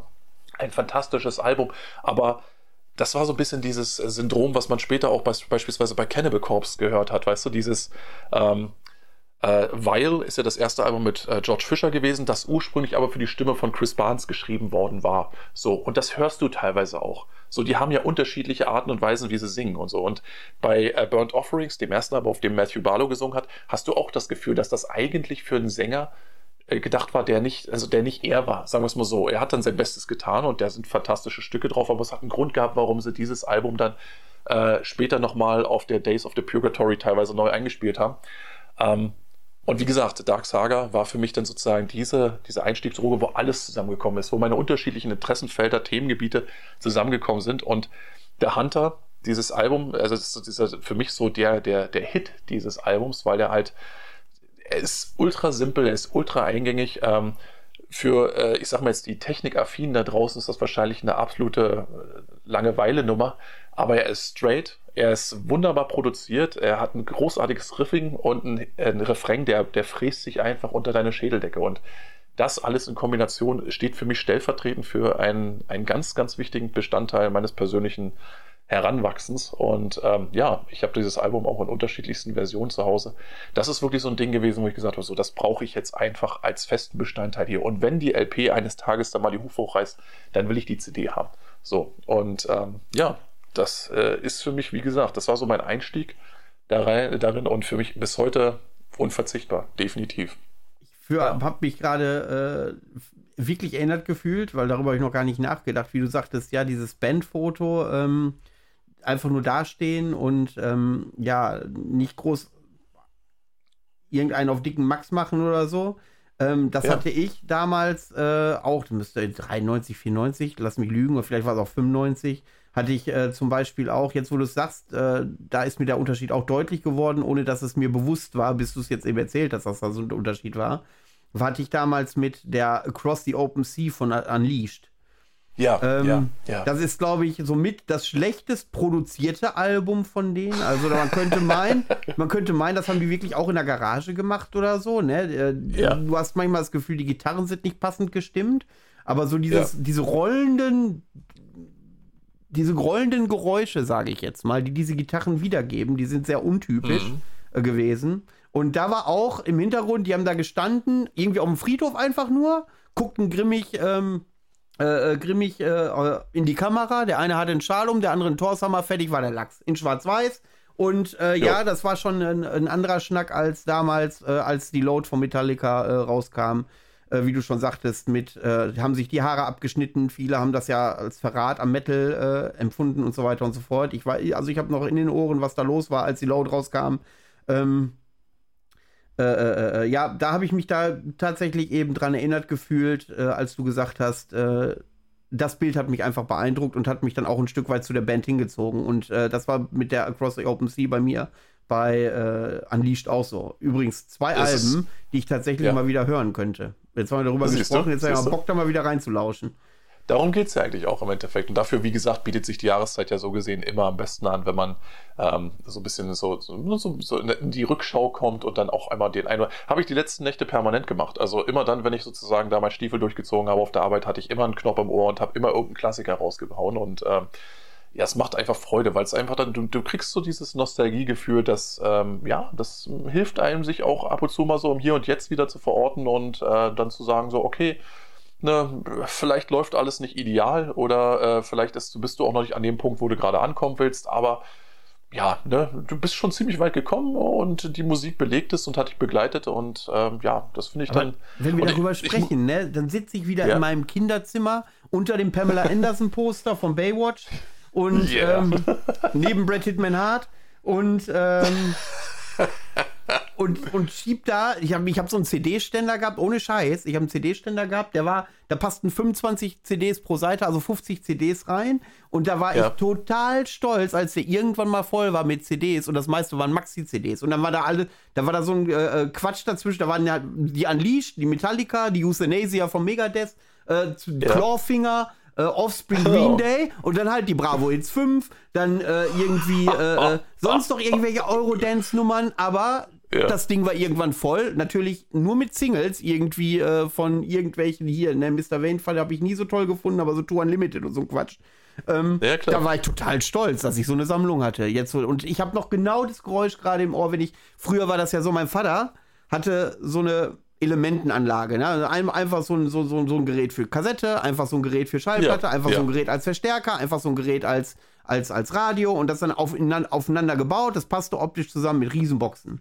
War in unserem Alter, als wir jung waren, total altmodische Scheiße.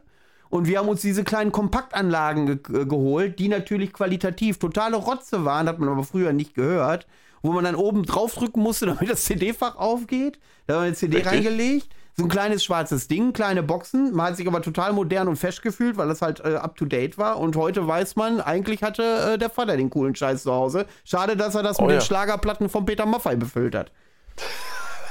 Ja, aber intuitiv hat er schon mal richtig gehandelt. Und ähm, ja, ich erinnere mich da auch noch dran. Ich hatte ja auch bei mir in meinem Jugendzimmerschrank dann, weil vor allen Dingen, wie gesagt, damals war eine CD noch eine richtige Investition. Und da war es nicht so, dass du dann irgendwo, ja, wie wir's, wir haben es in den vergangenen Folgen auch schon re regelmäßig rekapituliert.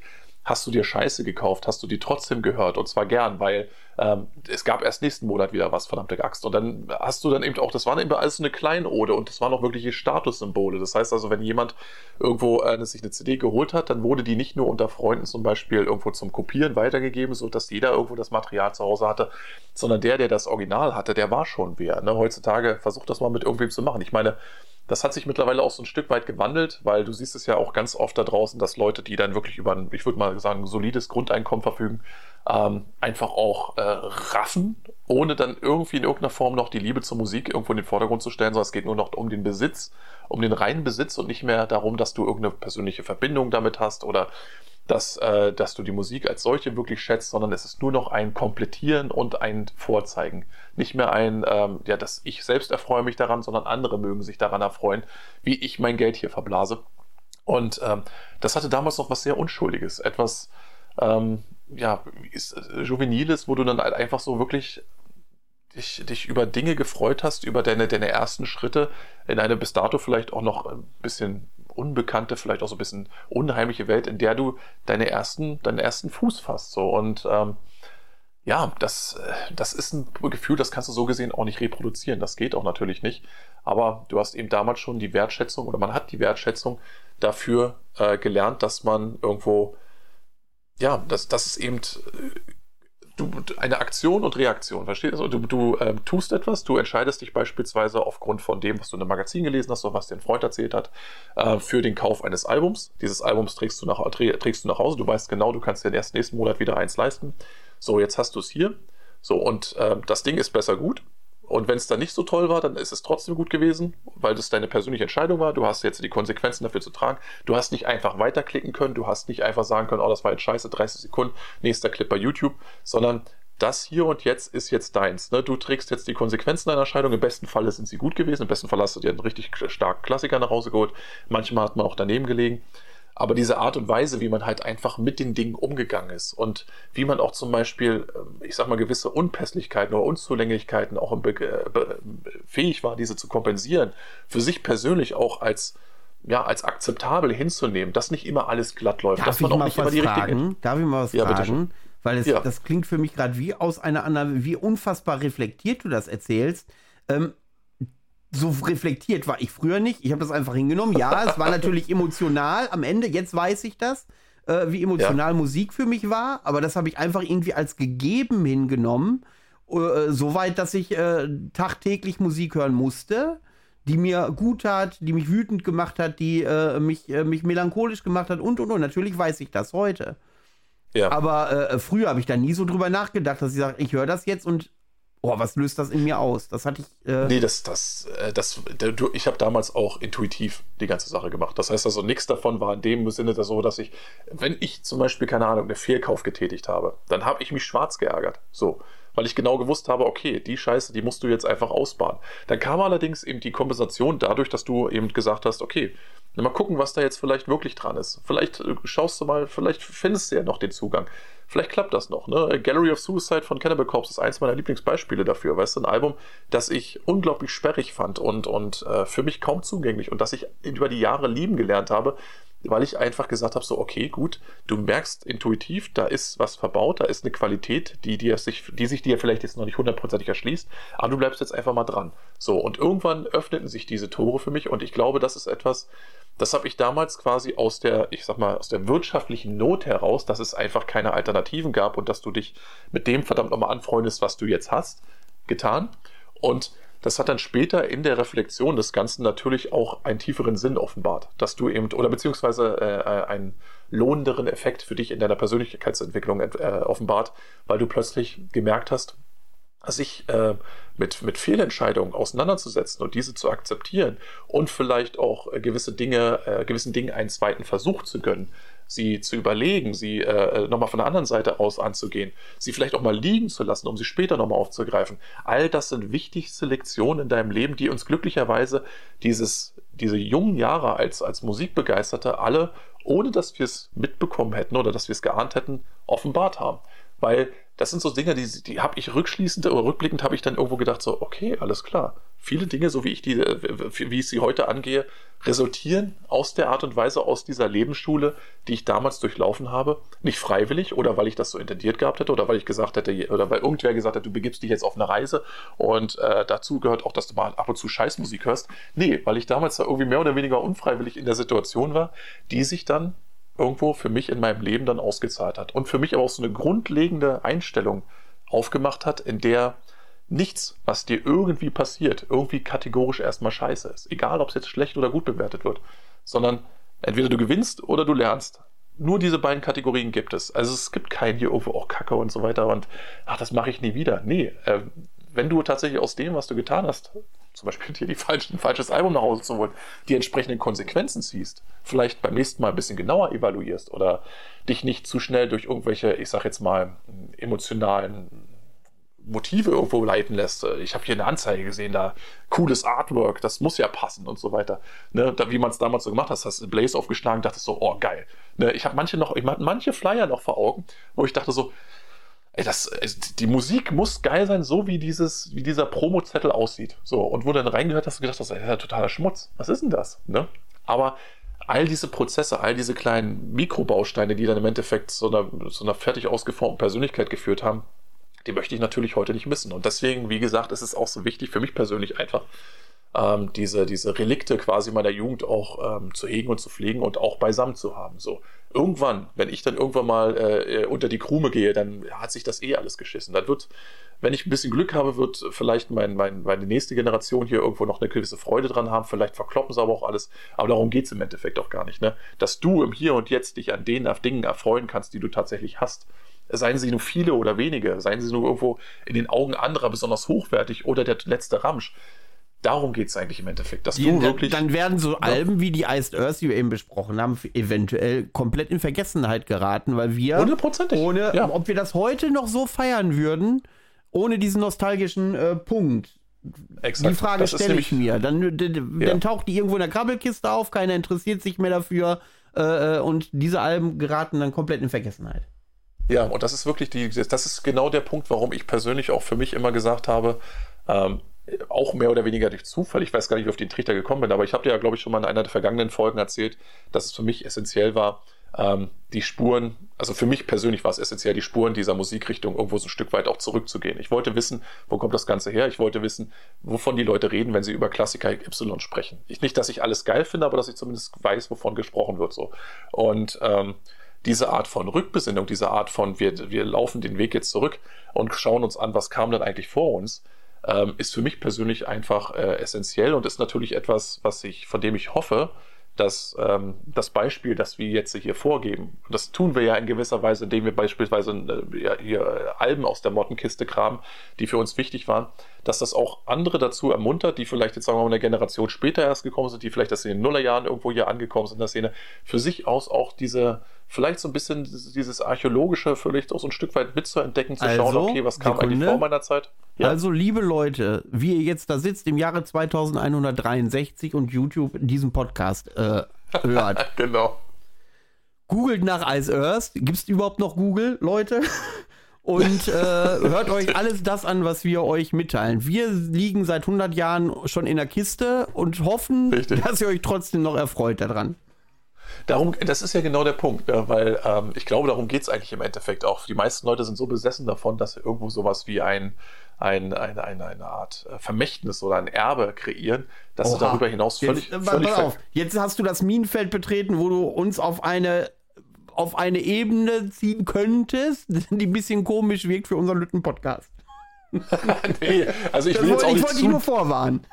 Ich wollte jetzt auch nicht zu deep abdriften, ne? aber ich, ich wollte eigentlich, ich wollte jetzt einfach nur im Grunde mal da, äh, herausstellen, dass es eben eigentlich wichtig ist, also für mich persönlich und ich glaube auch, das ist generell vielleicht sogar ein guter Ratschlag, dass man nicht zu sehr irgendwo darüber nachdenkt, äh, ja, ne, wie, was vermache ich irgendwann mal irgendwem oder was kommt denn nach mir und so weiter oder wer wird das und dieses mögen.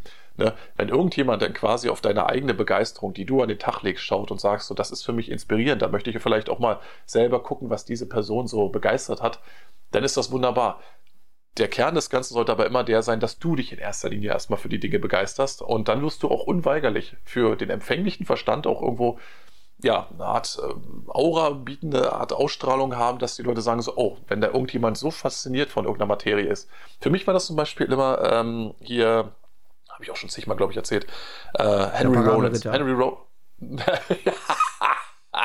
genau. Nee, Henry Rollins und seine Art und Weise, wie er über Musik redet, wie er, äh, das ist ja ein richtiger Musiknerd. Das ist ja quasi einer, der eigentlich so gesehen auf dem Spektrum ist, der auch so bestimmt mit Sicherheit auch so rattenscharf am ähm, äh, Autismus vorbeigeschlittert ist, der aber im Zuge dessen einfach zum Beispiel über Musik anders spricht als andere. Das heißt, dass du merkst, da ist wirklich ein, ein Wahnsinniger am Werk. Jemand, der, der ohne die gesamte Menschheit leben könnte, solange er nur seine Plattensammlung hat. Das ist nur etwas, was ich jetzt nicht unbedingt kopieren will, aber die Faszin- Faszination für die Dinge, die begeistert mich und äh, steckt mich dann auch schon ein Stück weit an und ermuntert mich dazu, auch wenn ich relativ spät erst auf diesen, ja, auf diesen Künstler so gesehen gestoßen bin, ermuntert mich dazu, auch Dingen äh, immer noch die Aufmerksamkeit zu schenken, die sie verdienen, weil ähm, das, was wir hier oder was viele heutzutage oft mit, mit 30 Sekunden Aufmerksamkeitsspanne bei BMP honorieren, das hat vorher Monate, teilweise Jahre der, des Entstehens gebraucht, weißt du, und ähm, nicht alles davon ist sicherlich gleichwertig, aber vieles davon verdient mehr Aufmerksamkeit, wenn man sich schon mit so einem Genre auseinandersetzt, als man das vielleicht noch aufzubringen vermag oder möchte. Und ähm, das ist eigentlich so der generelle Appell. Das ist kein so, das muss jetzt so laufen. Jeder muss ja sehen, wie er das am besten so in seinen Tagesablauf reinbringt. Aber zum Beispiel sich, ich weiß nicht, täglich eine halbe Stunde rauszunehmen, um irgendwo mal äh, irgendeinen Klassiker oder mal was Neues, das einen persönlich interessiert, mal so ein bisschen unter die Lupe zu nehmen. Ich glaube, das ist schon wichtig.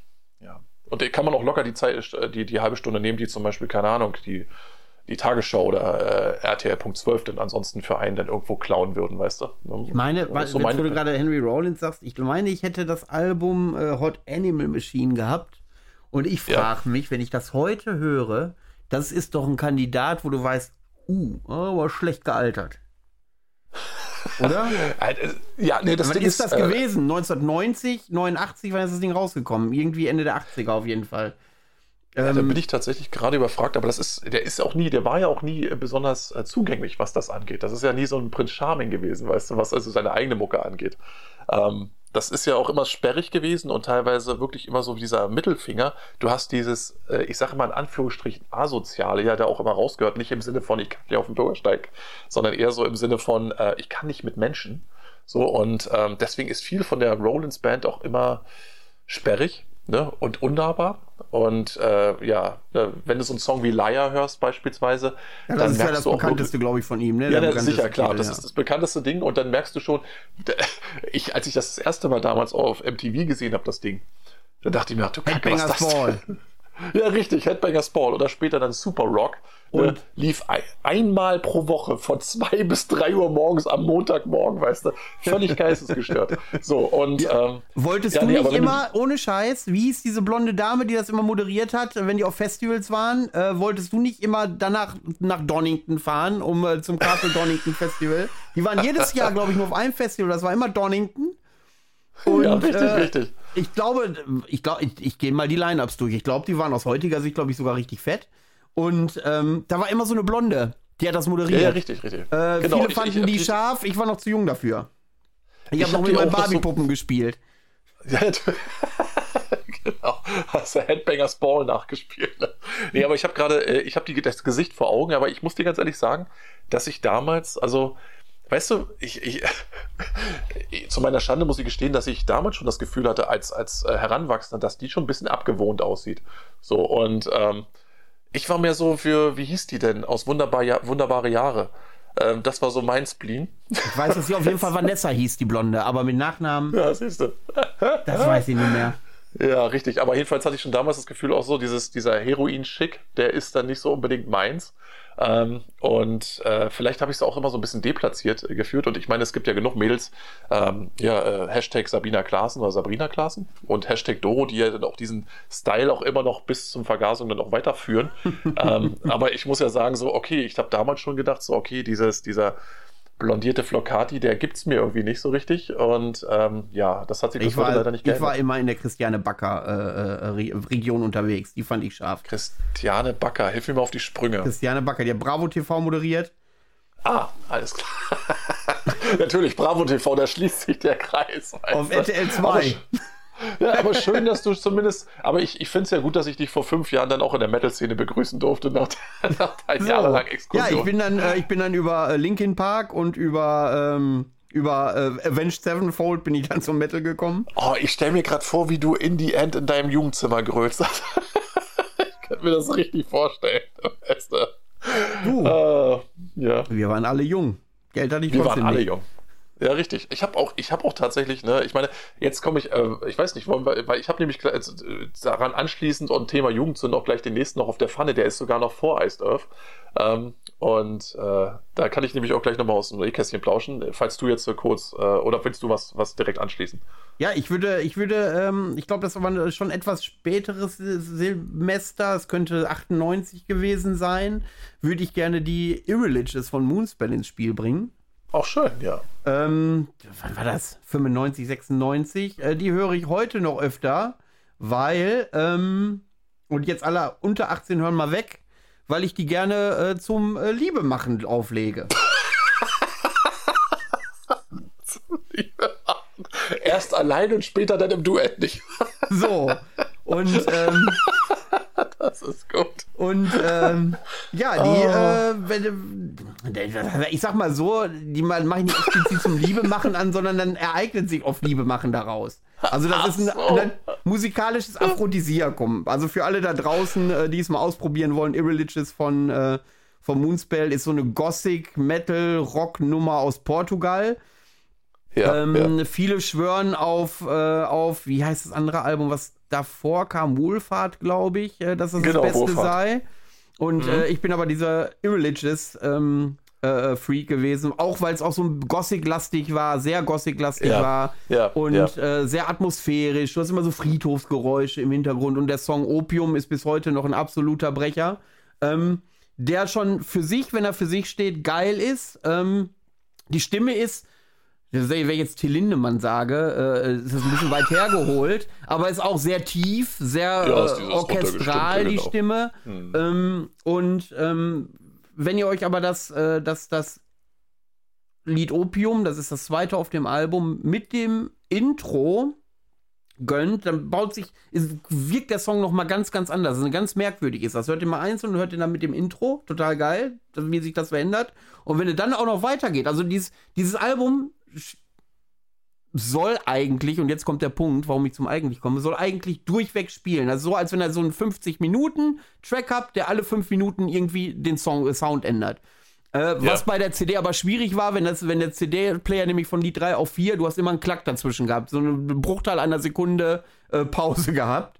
Ähm, und das ist, erzähle ich so äh, detailgetreu, weil von von diesem Opium zum Ravenclaw, das ist so, ich glaube, so heißt das der dritte Song danach. Hm. Der ist sehr, während Opium sehr tragend ist, ist dieses Ravenclaw nachher richtig äh, als reißt dich raus und so richtig schön kitschig hast das Gefühl, du stehst gerade vor Graf Dracula, der dich beißen will.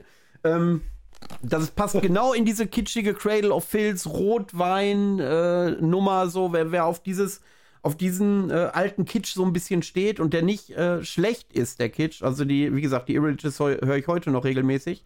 Ähm, der kann da mal ein, ein, Ohr riskieren. Also es ist sehr atmosphärisch, ist auch nicht was zum einfachen nebenher beim Sport hören. Dann äh, hebst du zweimal irgendwie fünf Kilo und dann schläfst du ein.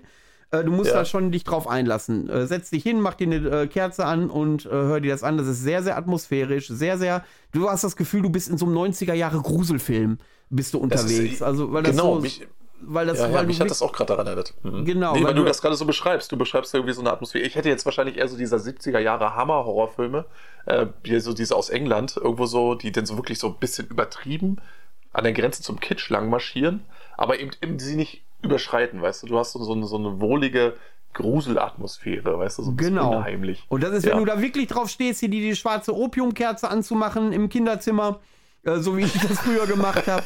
Ähm, und und äh, dir das Album anzumachen und ähm, also ich finde, das ist heute noch, äh, hat, hat noch nicht im Ansatz äh, an Atmosphäre verloren oder an Ernsthaftigkeit, obwohl das wirklich äh, kitschig ist, aber da geht das wunderbar zusammen und das ist auch sehr gut gealtert, das Album. Das kann man trotz, man hört die 90er Jahre raus, ohne Frage so, im Stil von Theater of Tragedy, eine Spur härter halt, ne, und solche Sachen. Mhm aber ähm, kann man sich wirklich noch gut anhören. Also das ist wirklich eine gute Em äh, Empfehlung, die ich heute noch jedem, der so ein bisschen auch äh, auf, auf diesen Kit steht, ähm, äh, ans Herz legen kann. Ja, ja, nee, also ähm, Moonspell, ich bin nie wirklich hundertprozentig in Moons das Moonspell-Universum eingetaucht. Ich glaube, der Sänger, ähm, der hatte mal ein Nebenprojekt, ich glaube Demonarch hieß das, das ging so ein bisschen mehr in die Black Metal-Richtung. Das war irgendwie auch, glaube ich, nur ein Album oder sowas. Ähm, das hat mich dann schon ein bisschen eher aufhorchen lassen, aber es gibt so zwei, drei ähm, Moonspell-Tracks, die ähm, Nocturna zum Beispiel ist eins, äh, das, das äh, ne, großartige Stück Musik, immer noch. Ähm, und ich meine, ich persönlich war zufrieden damit, dass ich dann quasi ein Best-of im Schrank habe, so um zu wissen, so, okay, alles klar, ne, da hast du so die ganzen Highlights beisammen. Aber auf den Hinweis hin werde ich mir jetzt auch nochmal ähm, das komplette Album gönnen. Denn ich muss ja sagen, ich mag ja auch Alben, die wirklich äh, so aus ihrer Zeit oder wie in, aus ihrer Zeit herausgefallen klingen. Weißt du, herausgefallen ist ja nicht richtig. Sie sind ja Teil ihrer Zeit, aber die heute irgendwie so rausgefallen klingen. Ähm, da gibt es ja auch wirklich Sachen, die dann wirklich so einen unmissverständlichen 90er-Charme versprühen. Ja. Das ist ja so die genau Sache. Weißt, das ist ja so die Sache. Ja. Jetzt will ich ja Crematory mit ins Spiel bringen, aber das ist wieder eine ganz andere Richtung. Aber Crematory kann nicht an den Erfolg in den 90ern anknüpfen, weil Crematory so in dieser Falle drin ist. Wir haben zwei, drei richtig gute Alben in den 90ern produziert. Ähm, aber waren in den 90ern auch ein richtiger Name, müssen wir mal sagen. Aber äh, die können sich da nicht mehr aus der, äh, aus der, aus der, ja, wie soll ich sagen? Aus der äh, Falle. Ja, die kommen nicht mehr aus, ja, aus dieser Schablone, kommen, sie nicht mehr raus. Ja. Wenn ich an die ja, Act 7 denke, an die Illusions denke, an die Just Dreaming denke, das sind super top Gothic Rock, Gothic Metal Alben. Natürlich wenn man weiß, wie die Musik in den 90ern war. Also wie gesagt, in Verbindung mit Theater of Tragedy, mit, äh, mit, ja. mit äh, Moonspell, mit, äh, ach, da fällt mir hier, wie heißen die? Mit D, fällt mir mal gerade nicht ein, komme ich gleich bestimmt wieder drauf. Ähm, dann sind das Top-Alben, aber die sind halt gefangen, wenn du dir die äh, neue Alben, ich glaube, die sind seit, die bringen, glaube ich, alle zwei Jahre ein Album raus oder so. Da ist aber nichts. Locker. Ja. Da, da, da, ist aber nichts äh, irgendwie, was, was ich glaube, wenn ich heute jung wäre und auf Crematory stoßen würde, wüsste ich nicht, ob ich äh, Crem ob Crematory bei mir in diesem Level wäre, wie es äh, jetzt ist, weil ich in den 90ern halt die Blütezeit der Band erlebt habe. Unwahrscheinlich auch, denke ich auch eher. Und ich muss auch sagen, dass Crematory steht für mich auch immer so ein bisschen ähm, äh, stellvertretend für eine Band, die sehr wohl ihren Stil gefunden hat, aber äh, nicht wirklich in der Lage war, eben äh, äh, sozusagen sich auf einen, ich sag mal, lohnenswerten Weg der Weiterentwicklung zu begeben. Das heißt also, sicherlich, die haben ähm, ihre Fans, ihre Fanbase, die ist auch mit Sicherheit mit ihnen zusammen alt geworden. Da ist nicht viel Neues nachgekommen, hatte ich für ausgesprochen. Ja, das Problem haben wir aber generell.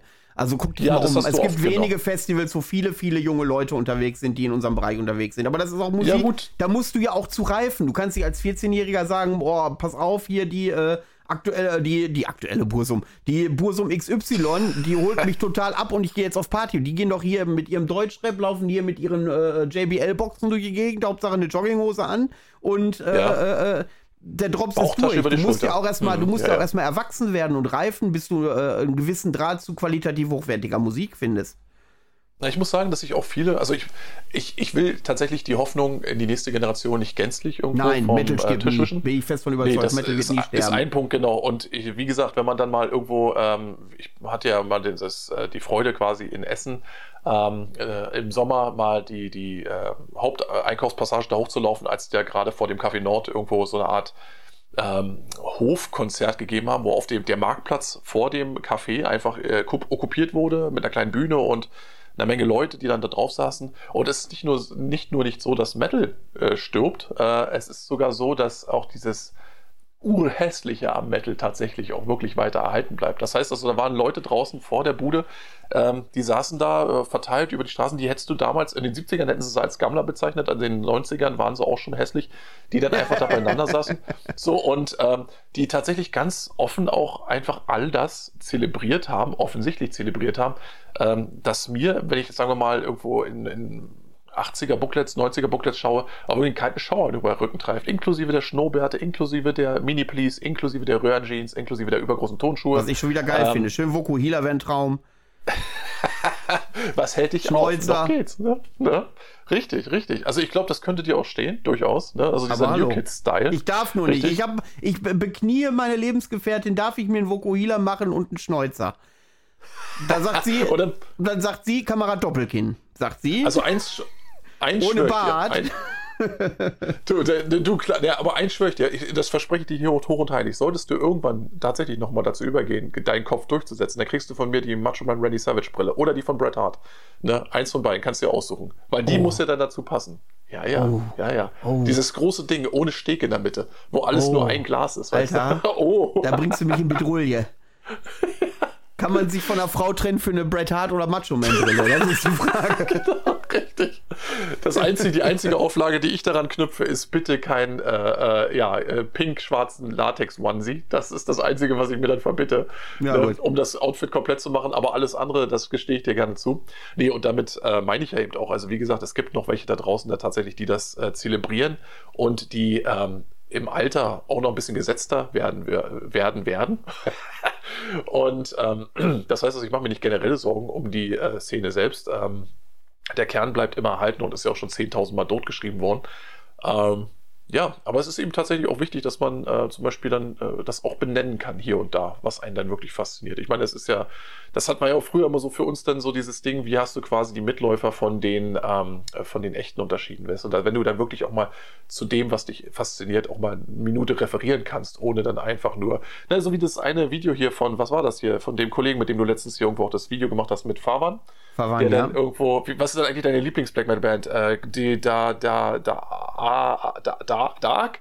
Äh, Black Fu- Fu- Fu- Fu- Fu- Funeral. Ja, das Video Ja, fand ich auch mag- sehr witzig. Ich, ja, ich, ich mag alle jetzt Zeug, klar, ne? So, und ähm, ja, also es geht da munter weiter und äh, ne, so gewisse Blößen, die will man sich ab einem bestimmten Alter ja dann auch nicht mehr gönnen.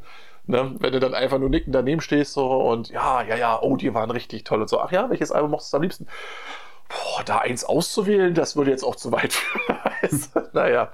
Nee, aber ähm, ja, ich kann das sehr gut nachvollziehen. Ich habe übrigens, mir ist dann noch in dem Zusammenhang ähm, so zum, zum Thema, ähm, wie sagt man, äh, Selbstwahrnehmung und Außenwirkung äh, noch was eingefallen. Und zwar auch, äh, weil wir ja, wie gesagt, äh, bei unseren äh, Klassikern aus der Jugend waren und was uns da so beeinflusst hat.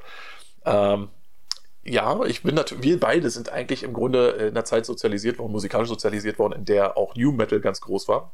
Ne? Und, Da war ich schon ähm, zu alt. Ich meine, da da, war ich alt? Da war ich Anfang 20, aber ich kam mir vor, als wäre ich da schon zu alt für. Ich persönlich, äh, ich bin ja auch so äh, drei, vier, sieben Länze jünger als du. Und, äh, Ja, dann passt das ja zu dir. Ja, passt ideal, ne? Richtig, richtig. Und ich erinnere mich daran, wir hatten früher in meiner, äh, in der Stadt, in der ich zur Schule gegangen bin, hatten wir tatsächlich zwei Plattenläden. Zwei. Ne? Nicht ein, nicht äh, kein. Da soll mal einer sagen, So, im Osten, die hatten ja nichts. Na, es war ja auch schon nach der Wende. Also so weit gehen wir jetzt auch nicht zurück. Ne? Also wir hatten durchaus ein äh, Musikgeschäft und ähm, ja, wo ich nämlich vorhin gerade auch darüber referiert habe, wie wichtig zum Beispiel Artworks für mich waren und ähm, ich bin da äh, vorbeigelaufen in meinem, also ich habe dann so ein bisschen, deswegen habe ich ja auch überhaupt äh, Anfang der 90er diese ganzen Thunderdome-Sachen gehört, weil ich gesagt habe so, äh, Geil, nicht nur, Thunderdome, die, stimmt. Naja, klar, richtig schöner Artstyle, aber die Cover-Artworks waren auch das, was dich gezogen hat. Dass du die Musik aushältst, war ein Teil des Deals. Dass du diese geilen Cover-Artworks feierst, ne? Mit dem Pitbull, mit dem Dobermann drauf oder mit dem Clown oder der Schlange. Ja, ja, ja. das ja. War, ne, die mit dem Clown kenne ich sogar, jetzt wo du das sagst. Exakt, ja, richtig. Und ich erinnere mich daran. Ich bin ja auch wie ein Blöder. Ich bin, ich bin ja hier mal über den Flohmarkt in Rostock gelaufen und ähm, habe dann tatsächlich, und ich könnte mich jetzt noch dafür links und rechts ohrfeigen, gehe ich da an so einem Stand vorbei, da hatte irgend so ein, keine Ahnung, also der sah aus, als wäre er aus Trainspotting rausgefallen. Der stand denn da, hatte so ein bisschen seine letzten äh, Habseligkeiten, die er jetzt quasi für den goldenen Schuss nochmal einmal zusammengerafft hat. Ein richtiger Johnny oder was? aber so richtig, du weißt du. Und der stand so da und ähm, hatte so ein paar Platten aufgestellt da vorne und ich gehe so durch das Vinyl durch und denke so, oh scheiße, das ist ein Thunderdome Best of auf Vinyl. Fuck fuck. Da habe ich erstmal, natürlich, wie es immer auf dem Flohmarkt ist, erstmal cool spielen, ne? Nochmal zurückgestellt, alles klar. Ich drehe mal nochmal eine, Kunde, eine Runde um den Stand rum, ich bin gleich nochmal da. Das täte mich schon interessieren. Und bin dann quasi innerlich schon im Dreieck gesprungen. Oh, geil, geil, geil, geil. Nicht, dass ich jetzt irgendwie gesagt hätte, das brauche ich jetzt essentiell für meine Sammlung, aber der Nostalgiefaktor, der hat mich dann auch wirklich gekickt. Komme ich zurück, ist das Ding verkauft? Da haben diese fünf Minuten ausgereicht, dass irgendein so anderer Schwanz sich tatsächlich diese Platte gegriffen hat. Ich hätte mich, ich könnte mich heute noch schwarz ärgern. Aber ähm, um mal den Bogen zu schlagen, nochmal zu dem Plattenladen äh, bei mir da in der Schulstadt, in der ich, also in der ich zur Schule gegangen bin, war ja nicht meine Heimatstadt, aber da blieb ich an dem Artwork von Follow the Leader von Korn hängen. So. Und äh, ich habe gesehen, das ist ein, äh, also die, die, die, diese Stilart, dieses das Cover, ich, ich habe den Stil von äh, Todd McFarlane erkannt. McFarlane war der Coverzeichner, der unter anderem auch Spawn gezeichnet hat. So, und ähm, ich dachte mir, ist ja geil. Ist ja ein Todd McFarlane-Cover. Ist ja geil, die Musik sagt mir noch gar nichts großartig. Ähm, ich das Ding so, das würde ich mal gerne reinhören. Dann hatten die hier vorne so diese Anlage stehen, da konntest du deine Disc reinlegen, hattest du diese angeschmanteten Kopfhörer, so wie du sie lange Zeit auch beim Mediamarkt hattest. Da hast du das Ding übergezogen. Und ich lege das Ding rein und press Play und es passiert nichts. So, und ich so ein bisschen lauter gemacht und okay, ne, ist nix, ist nix. Und der Typ guckt schon so erwartungsvoll in meine Richtung. Etwa weil er weiß, oder den Braten riecht, oder weil er irgendwo wirklich keine Ahnung hat und denkt so, na, alles cool. So, aber der war natürlich deutlich älter und kannte sich aus. Also was war ich denn schon, ne? Und ich so, ja, ja, ja, ja, oh, oh ja, okay, cool, cool, cool. Ich habe nichts gehört. Nichts. Aber auf jeden Fall bestätigt. Ah, Mensch, Wahnsinn, Wahnsinn. Ja, ja, ja ich glaube, die können wir einpacken. Ich glaube, die können wir, weil ja 33 Mark ist damals, oder was das die kostet hat. Ne? ähm, so, dann sagt er so, na klar, cool, cool, packe ich dir ein und so weiter. Und ich dann so gedacht so, okay, alles klar. Jetzt hast du dir eine CD mit nichts drauf wahrscheinlich gekauft.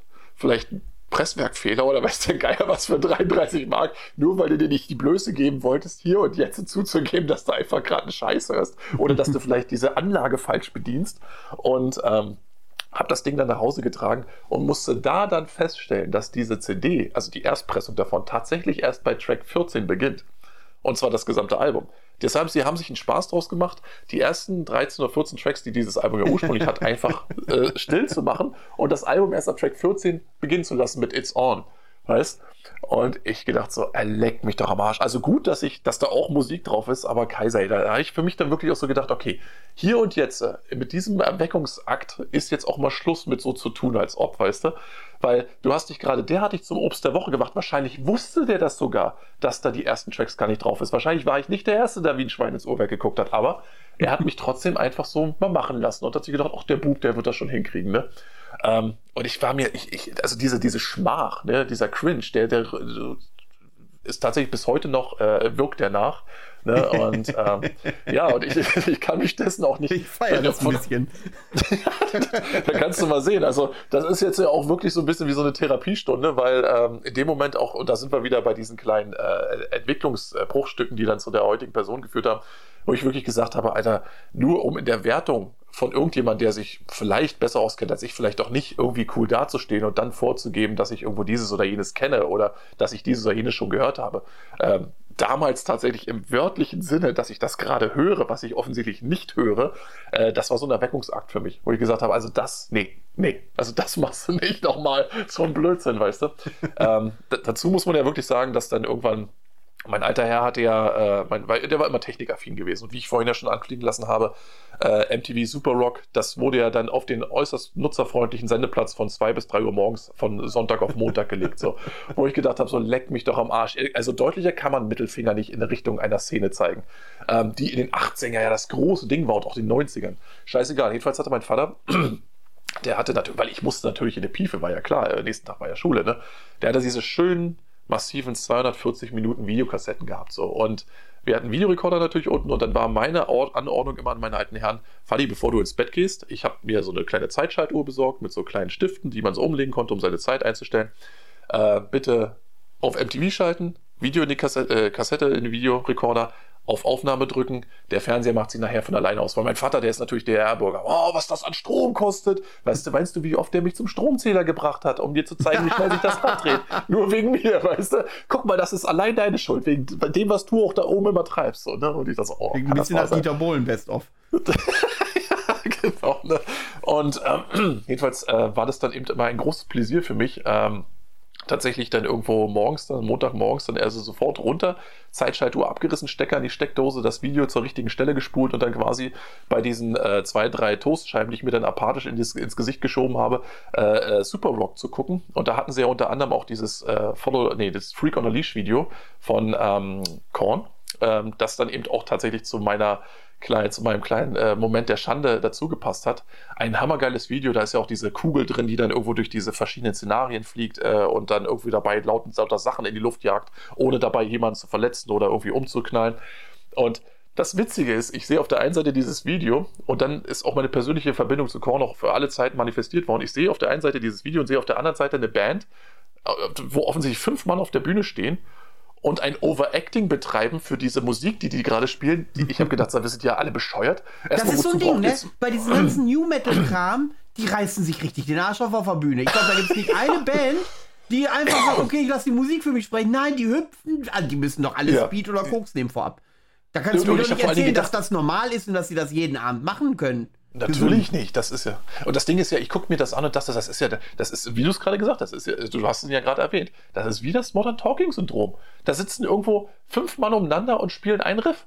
Und ich höre auch nur eine Gitarre oder überhaupt eine. So. Und dann hast du ja diesen Typ gehabt, der, der, der, der diesen Bass hatte. Und ich meine ja, ich bin ja ein großer Freund von sehr differenzierter Produktion. Das heißt also, ähm, zum Beispiel die, äh, ein, mein, eins meiner absoluten Paradebeispiele, meiner Lieblingsbeispiele ist ja beispielsweise die Heaven and Hell von Black Sabbath. Ähm, ein Album, was nicht nur einen wunderbaren Sound hat, sondern wo alle Mus äh, Instrumentengruppen so klar voneinander distinguierbar sind.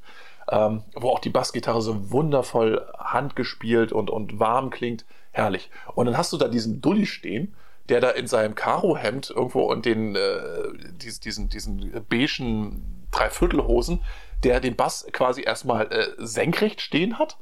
Dann hängen die Seiten da drauf wie so eine Wäscheleine bei Oma. Und dann spielt er den nicht, sondern haut da einfach nur auf die Seiten. Tak, tak, tak, tak, tak, tak. Und ich dachte so, was, was, was macht der denn da? Was macht der da? Und dann haben die tatsächlich in diesem Video auch nur eine einzige Großaufnahme, wie dieser, ich glaube, der äh, Gitarrist, einer heißt Head, ne, weil der hat offensichtlich einen Kopf und wie der exakt einen Griff auf der Gitarre macht. So. Und dann dachte ich mir, okay, das war offensichtlich derartig herausragend, dass er das jetzt nochmal visuell einmal kurz einfangen müssen. So von wegen, guck mal, ich kann tatsächlich einen Akkord greifen. Und ich habe mir gedacht, die springen da durcheinander für einen Song, den wahrscheinlich, keine Ahnung, ähm, Kerry King alleine eingespielt hätte. Mit den Drums. So. Und ich dachte mir so, das kann doch alles nicht wahr sein. Aber äh, das hat mir schon damals, da habe ich schon gesagt, so, okay, alles klar äh, auf Klassenfeiern und auf, auf äh, Schulfahrten und so weiter. Da ist das ideal, weil da kannst du auch die Miezen mit begeistern, wenn du dann auch mal so ein bisschen was leicht verdauliches mitnimmst, ähm, was dann so ein bisschen so im Hintergrund laufen kann. Aber das da, nee, nee, nee, nee. Ne? Irgendwann später, Jahre, 20 Jahre später und so weiter, da kann ich das auch wieder am Auto hören, mit einem gewissen ironischen Unterton, na klar. Aber damals habe ich mir schon gedacht, so, also das ist definitiv die Stilrichtung, auf der ich nicht weiter marschieren werde. Ich habe das Album trotzdem, ich mag es trotzdem auch heute noch, aber es ist größtenteils eben durch diese Historie auch bedingt, ne, die ich damit hatte. Diese sehr spezielle und teilweise nicht ganz ruhmreiche Historie mit einem Album, naja, das äh, für viele wahrscheinlich im Black Metal-Bereich ohnehin äh, nicht existent ist. Wohlweislich aus der Allgemeinwahrnehmung ausgegraut, ja. Aber, Aber das nur äh, nochmal an der Stelle, ja. Die Frage ist, die Frage ist natürlich, äh, diese Diskussion stellt sich ja, sind die, haben die einen wichtigen ähm, Beitrag dazu geleistet, um zum Beispiel irgendwelche äh, Core-Richtungen zu begründen, also Deathcore, Metalcore und so weiter und so fort. äh, waren da, die Diskussion gibt es ja, so Bands wie Limp Bizkit, wie äh, Korn oder so, waren das die Väter dieser Musikrichtung und haben die sich dann einem Verbrechen an der Musik schuldig gemacht. Ja, ich habe irgendwie das Gefühl, dass, ähm, dass äh, dieser Chor tatsächlich eher so ein bisschen in dieser ähm, New York Hardcore-Szene, also auch nicht nur vom Namen oh, her, sondern auch hätte generell. Ich auch gerne noch drüber gesprochen. Ja, ne, dass, dass, dass das da irgendwo ähm, seine Ursprünge hat, hier Suicidal Tendencies, Biohazard und so weiter und so fort. So, und, pass auf, ähm, ja, ja, ja, ja, ja, die Diskussion habe ich auch, aber da kriege ich immer die Pimpanellen. Ich habe ja schon an einer oder anderen Stelle erwähnt, dass Propane zum Beispiel mein allererstes Metal-Konzert war. Ähm, ja. Und die machen ja Oldschool New York Hardcore. Und wenn ich Richtig, mir diese ja. Musik anhöre, die wirklich sehr treibend ist, rhythmisch ist und, und eingängig ist. Also ist, jedes Album sitzt man da und nickt mit dem Kopf mit, immer im selben Takt, weil es nie immer ein anderes Tempo hat, ist immer dasselbe. Hm. Ähm, aber immer gut, möchte ich nicht auf einer Stufe wissen wie Heaven Shall Burn. Nee, das ist ja auch das, was ich meine. Also das Ding ist, man hat das Gefühl, dass ähm, die, ich sag mal, die, die, die Eingängigkeit des klassischen 90er Hardcore kombiniert wurde mit äh, dem Cringe-Faktor der New Metal-Szene ähm, ja, das trifft vielleicht, für mich, ja. Für mich stellvertretend durch, diese, dies, diesen Hofreiter-Seitenscheitel, den die meisten von diesen, ich meine, hast du schon lange Haare, kämmst du die nicht zur Seite, verdammte Scheiße, weißt du? Das, ich könnte ausrasten, wenn ich die sehe. Die sehen alle aus wie Muttis Liebling, weil es der Hemd immer ordentlich sauber bis oben geknüpft. Das heißt also, die haben sich quasi die, ähm, die vielleicht, also musikalisch die Aggressivität schon so ein Stück weit abgeguckt, aber mussten die dann unbedingt mit so einem Weichpitti äh, Charme unterlegen, den sie sich dann irgendwie aus dieser New Metal Szene rausgezogen haben, dieses überemotionale, dieses Pseudo-Leidende und so weiter, auch das dann immer irgendwie, wobei, wo, wo die Aggressivität immer irgendwie aufgesetzt wirkt, nicht ehrlich empfunden, sondern wie etwas, dass das wie so ein greinender Teenager, nicht wie ein erwachsener Mann, der gerade äh, irgendwo zwei Dosen Tantrum hatte und ein Telefonbuch zerreißen muss. Weißt du, sondern es war irgendwie alles immer so gestellt. So, Was ist das immer so. mit diesen Breakdowns in der Musik? Ja, das, das, das, ist so ein, das ist dieser kleinste gemeinsame Nenner. Viele von diesen Bands leben ja von der Kommunikation mit dem Publikum so. Und das muss ja eigentlich, ich, das ist meine persönliche Theorie jetzt, sieh mal, auf so einer Hardcore-Show oder auf so einer äh, 80er-Punk-Show und so weiter, da herrscht ja teilweise Anarchie. Da haben die sich in die Fresse gehauen, da sind wir auch wieder bei dem Querverweis zu Henry Ronins, wenn du dir deine, dieses, ähm, dieses auch mit dem, ich glaube, mit dem Emmy ausgezeichnete Hörbuch Get in the Van von Harry Ronins anhörst, ähm, wo er so über seine ersten Tourtage berichtet, damals, äh, als er mit Black Flag unterwegs war das war ja, das war ja, das war Anarchie, das war ja brutal. Das ist ja, da, hast du ja als Sänger noch meistens als, als meistens in die Fresse bekommen. Du hast es ja später bei seinen Spoken Word Performances gesehen, dass er diese, diese, ähm, diese Eigenart, dass man das quasi, dass er den Microphone Cord so mehrmals um die Hand wickelt und dann das Mikro in der Hand hält, immer noch selbst auf einer Bühne, auf der er alleine steht und den Leuten das erzählt, beibehalten hat, Auszeiten, in denen die Dinge ein, einfach aus der Hand gerissen wurden, wo die Leute gesagt haben, so, ich hau dir jetzt in die Fresse und wenn nicht, dann kriege ich wenigstens dein Mikro. So, und das ist das, was im Metalcore passiert, inklusive dieser Breakdowns und dieser Wall of Death Geschichten und so weiter. Das hat ganz viel äh, von so einer domestizierten Version, genau dieser, dieser Aggression aus den 80ern und 90ern, wo die Leute sich noch ernsthaft wirklich aus, also, also ausleben wollten. Jetzt ist es so, jetzt gehen wir mal alle auseinander und jetzt rennen wir mal alle ineinander. Das ist so ein bisschen was, als wenn in der Kindergartenkrabbelgruppe Leute aufeinander geschickt werden. Weißt du, wo ich immer denke so, ähm, Leute, also ich erwische mich gerade dabei, ob ich das geil finde, was du erzählst, oder ob ich das, diese Entwicklung total kacke finde. Weil einerseits habe ich sehr viel äh, Sympathie mit äh, ein bisschen Anarchismus äh, im Metal und ein bisschen äh, non-konformer werden. Wenn man heute so äh, große Festivals sieht, ähm, dann stimmen die ja alle mittlerweile in dasselbe Horn der, äh, der politischen Korrektheit mit rein. Und ähm, ein bisschen mehr Anarchie, ein bisschen mehr gesellschaftliche Widerstände äh, im Metal fände ich äh, wieder attraktiv. Also und ja, deswegen finde ich das ja, finde ich das ja ganz nett. Das Problem ist allerdings, was, äh, was, was, was bei diesem Metalcore, was mir zumindest da so vorkommt, es ist ja ein Hort der Political Correctness, der, der Wokeness ähm, ja, wo das genau dann das, überhaupt meine, nicht ne? zusammenpasst, wenn man dann sagt, okay, wir äh, sind alle Regenbögen-Einhörner und dann machen wir, und dann wollen wir aber die Anarchie der 80er Jahre ausleben. Das, das, das ja. geht zumindest, kriege ich da innere Widerstände. Das ist ein Paradoxon, ja klar, weil du nämlich weißt, dass sich damals ähm, das Publikum auf einem Punkkonzert erst im Saal selbst miteinander gerollt hat und dann vor dem Saal mit den Ordnungskräften so. Du würdest das nie erleben, dass irgendeine Metalcore-Band heute sich draußen mit den Bullen kloppt. Niemals. So, das heißt, sie würden wahrscheinlich eher noch auf die Bühne gehen und sagen, so draußen wartet die Polizei auf euch, ich bitte euch, euch vernünftig und anständig zu verhalten. Denkt dran, wir sind eine große Community, eine große Familie. Ich sag's ja, das ist die, ähm, das ist die domestizierte, die Haustierversion einer, einer, einer Musikform. Die, die, und da werden jetzt sicherlich auch einige dabei sagen, die werden diesen Podcast nicht hören, aber die werden dabei sein und sagen so, Alter, ich habe auch schon Konzerte und Festivals erlebt, so, wo, ähm, wo, wo dann wirklich die Luzi flog und wo dann einer wirklich mit Roundhouse-Kicks durch Publikum gegangen ist und so weiter. Ja, das finde ich aber auch dann, assi. Das finde ich, wenn ich mir dann diese, diese, diese Violent Dancer angucke, die ja wirklich nur in den Pit gehen, um den Leuten auf die Fresse zu hauen. Heißen die so? Das ist, ja, das ist Violent Dancing. Geh, da, geh mal zu YouTube, geh mal Violent Dancing an. Und was das für Ohne Scheiß. Da kriege ich, da kriege ich, na, da kriege ich, da kriege ich einen Föhn und ich bin aber froh, dass ich mit der Szene nichts zu tun habe. Ohne Scheiß, das, ne? Ja, du, das geht mir ähnlich. Und je älter ich werde, desto mehr ist das auch so, weil ähm, ich dann tatsächlich auch so ein bisschen, ich denke dann auch so, okay, ich, ich brauche nicht unbedingt einen Stiefel im Gesicht, wenn ich jetzt irgendwo mich abends amüsieren gehen will. Von irgendeinem ähm, Typ, der mit der Musik nichts zu tun hat, sondern einfach nur dahin ja. geht, um Leuten auf die Fresse ja, hauen zu können. Jetzt ja, ist das natürlich im Widerspruch zu dem, was ich eben gesagt habe, dass ich die Re Rebellion, äh, Rebellion ja mag. Aber das ist ja eine ganz andere Rebellion. Das ist ja, hat ja nichts damit äh, mit, mit gesellschaftlichen äh, Verkrustungen aufsprengen zu tun, sondern einfach nur, ich hau den Leuten auf die Fresse, mir ist die Musik scheißegal. Das ja, das hast du ja ganz oft, das hast du ja auch bei Onkels. Wie viele Leute gehen zu Onkels, weil sie fünf Sauflieder kennen, aber die gehen dann hin zum Pogo und wissen nachher gar nicht, was, was auf der Bühne passiert ist. Das ist doch ja, einfach nee, nur, oder, oder manche, äh, äh, mit Hooligans will ich das jetzt nicht vergleichen, aber, ähm, dass sie dann da hingehen und dass die, die, die Rahmenveranstaltung nur dazu nutzen, um zu sagen, geil, kann ich den Leuten mit meiner Stahlkappenschuhe in die Fresse treten und äh, die sollen sich mal nicht so anstellen, das gehört halt dazu, wenn man da ist. Ja, ich verstehe, man ist auf einem Metal-Konzert. Ja, ich weiß, dass es beim Metalcore ein bisschen härter zugehen kann, aber ich finde es schwierig, weil diese Leute ja mit Metal generell erstmal nichts zu tun haben, in meinen Augen. Und weil die sich ja auf einer Welle bewegen, wie ich eben schon gesagt habe, die gesellschaftlich konform ist.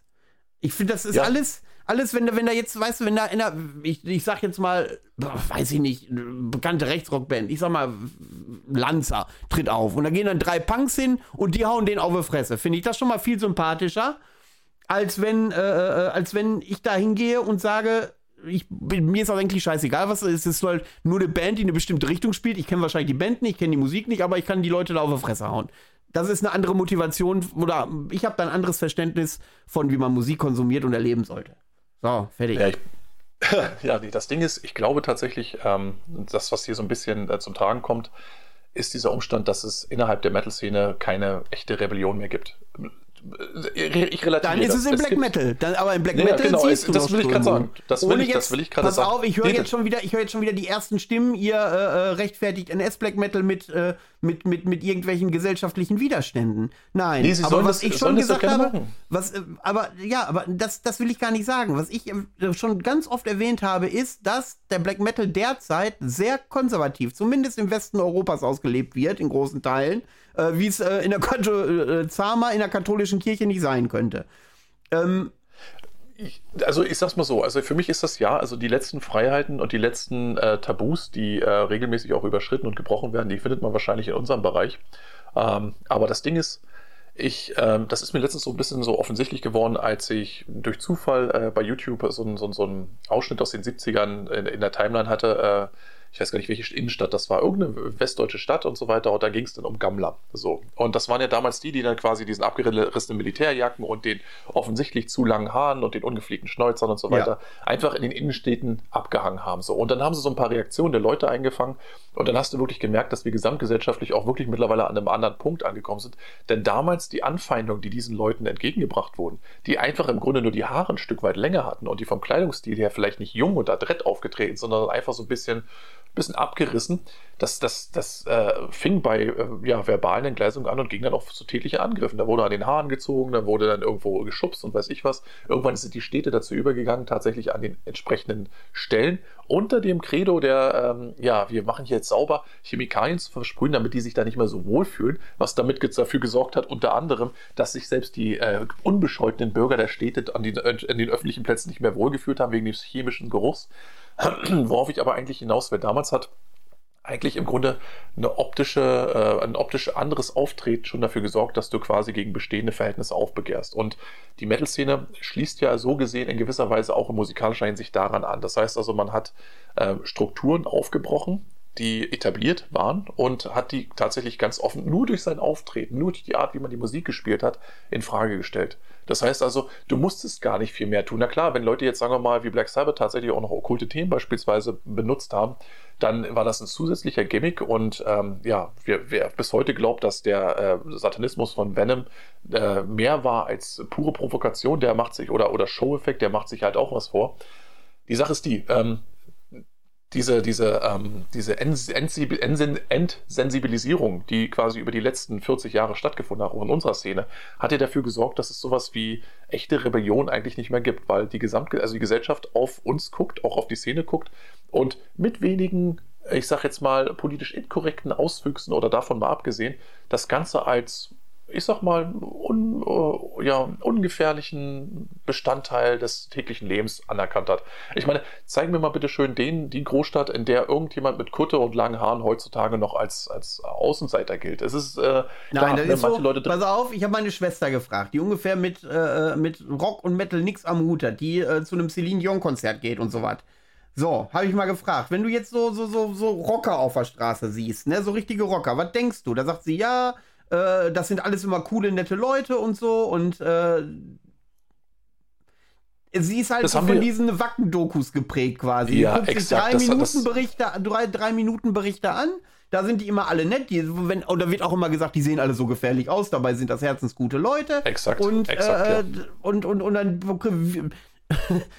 dann ist es natürlich so, dass dir dann äh, vielleicht eine Welle der Sympathie sogar entgegenschlägt, wenn du aussiehst wie äh, einer, der vor 50 Jahren an der Haare gezogen wurde, wie du das erklärt hast. Richtig. Ja, klar, das ist ja genau der Punkt, den ich meine. Da, also du sagst es vollkommen richtig, die äh, entsprechende Dokumentation und dieses, ich meine, es ist nie so gewesen, also in den aller, allerwenigsten Fällen, dass diese Dokumentation oder dass der NDR aufs Wacken gefahren ist, um dort tatsächlich irgendwo die Leute in ein besonders gutes Licht zu rücken. Das Gegenteil ist der Fall. Vielmehr wollte man tatsächlich irgendwo äh, bei diesem großen, ähm, ich sag mal, Freilichtzoo dabei sein, um die letzten, zumindest optisch auffälligen Rebellen unserer Gesellschaft einfach mal visuell einzufangen. Es ging ja nicht um nichts anderes. Es ging ja nicht darum, dass man versucht hat, jetzt für diese Menschen eine Lanze zu brechen. Im Gegenteil. So, und das Ding ist, ähm, das hat unter anderem seinen Einfluss dann eben auch mit reingebracht in die Szene und der Zeit, in die Zeit, in der zum Beispiel in den 80ern und so weiter, wenn du dann wirklich als, als äh, Fresh-Fan im Ruhrport unterwegs warst und so weiter, da gab es dann halt auch ab und zu mal auf Marmelade und das, das wussten die Leute auch und das, da, da, hat das Ganze eben noch eine Aura gehabt, eine Aura der, der vielleicht auch des, der Unangepasstheit, der Aggressivität, die kannst du heute mit der Lupe suchen. So. Und das ist natürlich etwas, weißt du, die Szene ist ja nur auch wirklich vornehmlich männlich geprägt und ähm, wenn du dann nach, äh, ich sag jetzt mal nach klassischen Männlichkeitsbildern suchst, nach Dingen, nach, an denen du dich orientieren kannst, dann blickst du vielleicht auch hier in den Bereich rein, wo du sagst, okay, hier wird das in gewisser Weise auch noch zelebriert und hier darf der Mann noch Mann sein, lange Haare hin oder her. Ähm, aber auf jeden Fall ist es nicht dieses Weichpetitum, was du zum Beispiel bei Insta und Co. siehst, musst dann aber ab einem bestimmten Punkt feststellen, dass auch das eben tatsächlich nicht mehr der Fall ist, sondern dass auch hier äh, das Ganze eigentlich im Grunde zu einer großen Scharade ver verkommen ist und dass es vielleicht noch ein paar Hardliner gibt, die sich an die guten Zeit, alten Zeiten erinnern.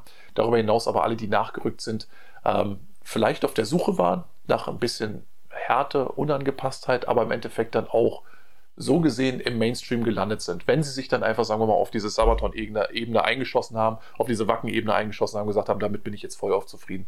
Du musst heutzutage unweigerlich tiefer graben, um zum Beispiel auch noch dieses Maß an Bedrohlichkeit und, an Ungepasstheit und, und Inkorrektheit auch wiederzufinden. Ähm, Versteht uns nicht falsch. Bereich, pass auf, ich habe gerade, äh, bevor da draußen, also das ist kein Aufruf nicht, dazu, macht mal das Nein, mal. nein, das ist, nur nicht, es geht uns nicht darum, einfach nur unangepasst zu sein, der, der Unangepasstheit wegen. Also man soll nee, schon seine Inhalte, ja. man soll seine Inhalte schon reflektiert äh, äh, für sich äh, deutlich machen. Und wenn, aber man kann nicht draußen rumlaufen mit mit, mit irgendeiner Agenda, die in der Gesellschaft Usus ist und dann so tun, dass man doch ach so rebellisch wäre, weil man mit einem mit einem äh, Regenbogen-Einhorn auf dem Metal Festival rumläuft, wo man doch genau weiß, dass da draußen auf diesen Festivals 90% das teilen, was die da sagen. Das hat nichts mit Rebellentum zu tun, sondern es ist Mitschwimmen mit dem Mainstream. Und ja, darum, Punkt, und darum geht es nicht. Es geht nicht darum, dass man nur Widerstände aufbaut, wenn man, äh, da, damit man bloß widerständlich ist. Das soll hier auch keiner so verstehen. Es geht nur darum, dass eine gewisse Akzeptanz für äh, Rebellentum ja zumindest Usus sein sollte in der Szene neben, der, neben dem Punk, äh, äh, die, da, die damit groß geworden ist und die damit äh, die, die den Ursprung in der Gesellschaftskritik haben. Ja, ich sag's immer so, also ich persönlich, ähm, ob ich jetzt tatsächlich irgendwo auf das, den Goodwill von außen, ich mich persönlich angewiesen fühle, also ich glaube, da über diese Phase bin ich mittlerweile hinaus. Das heißt also, ob jemand dann tatsächlich irgendwo äh, sagen würde, ey, du gehst auf Wacken, das ist aber toll, oder ey, du bist also ein langhaariger Gammler, das ist mir tatsächlich mittlerweile Schnurz. Dass du vor 20 Jahren, wie ich ja vorhin auch gerade so diese kleinen Anekdoten äh, ausgeführt habe, noch eher darauf geschaut hast, wie andere, was andere von dir halten und ob du vielleicht irgendwo auch vielleicht als hart oder, oder als ja, unangepasst ja, das war mir auch wichtig. Richtig, richtig schön genau. Klimbim an der Klamotte. Immer schön Nietenarmbänder, Nietenhalsband, großes genau, umgedrehtes Kreuz um den Hals, schwarz gefärbte Haare, Zopf, Kante rasiert, also langen schwarzen Mantel. Das ganze Programm habe ich durchgezogen. Nur, ja. ja. ist so. Nur um ja, äh, draußen äh, aufzufallen und so ein bisschen zu zeigen, pass mal auf, ich bin nicht wie ihr. Also ich, ich lache über euch, weil ich nicht so bin wie ihr, weil ihr alle gleich seid und weil ihr mir alle auf den Sack Genau.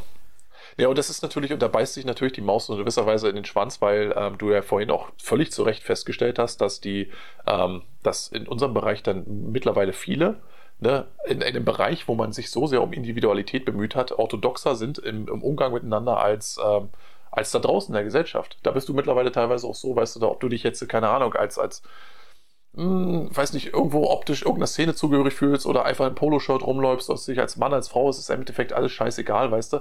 Während wir tatsächlich, und ich glaube, da, da liegt auch so ein bisschen der Hase im Pfeffer, während wir tatsächlich irgendwo so einen gewissen Traditionalismus einfach frönen dadurch, dass wir ähm, ich sag mal, auch gewisse, gewisse optische Erkennungsmittel. Es kann auch sein, dass es eine Generationsfrage ist, Gerald. Ich glaube, den, ja, Leu den Leuten, Leute, wenn ich, mir, wenn ich mir so geniale Bands wie Winterfüllis mal angucke, ja, äh, live auf der Bühne, die sehen alle, die sind alle die sind eine Altersstruktur von 30 bis 50. Die sehen aus wie der ganz normale Nachbar, äh, äh der sonntags morgens um 8 anfängt, äh, samstags morgens um 8 anfängt, seinen Rasen zu mähen. Ähm, ja. Kurze Haare, Hemdchen, äh, gestriegelte Stoffhose und damit stehen sie auf der Bühne und spielen halt Black Metal.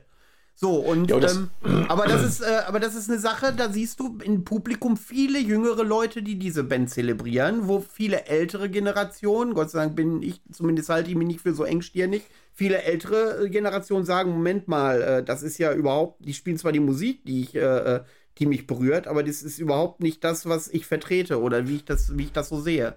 Aber wir, ja. wir, werden schon wieder, wir werden schon wieder zu gesellschaftskritisch und äh, driften schon wieder in die Politik ab. Das ist da haben wir ein Talent für, habe ich das Gefühl. Ja, durchaus, ja. Aber ich muss auch ehrlich sagen, dass ich ähm, erstens die Diskussion nicht verkehrt finde, weil das ist ja etwas, was die allermeisten da draußen beobachten.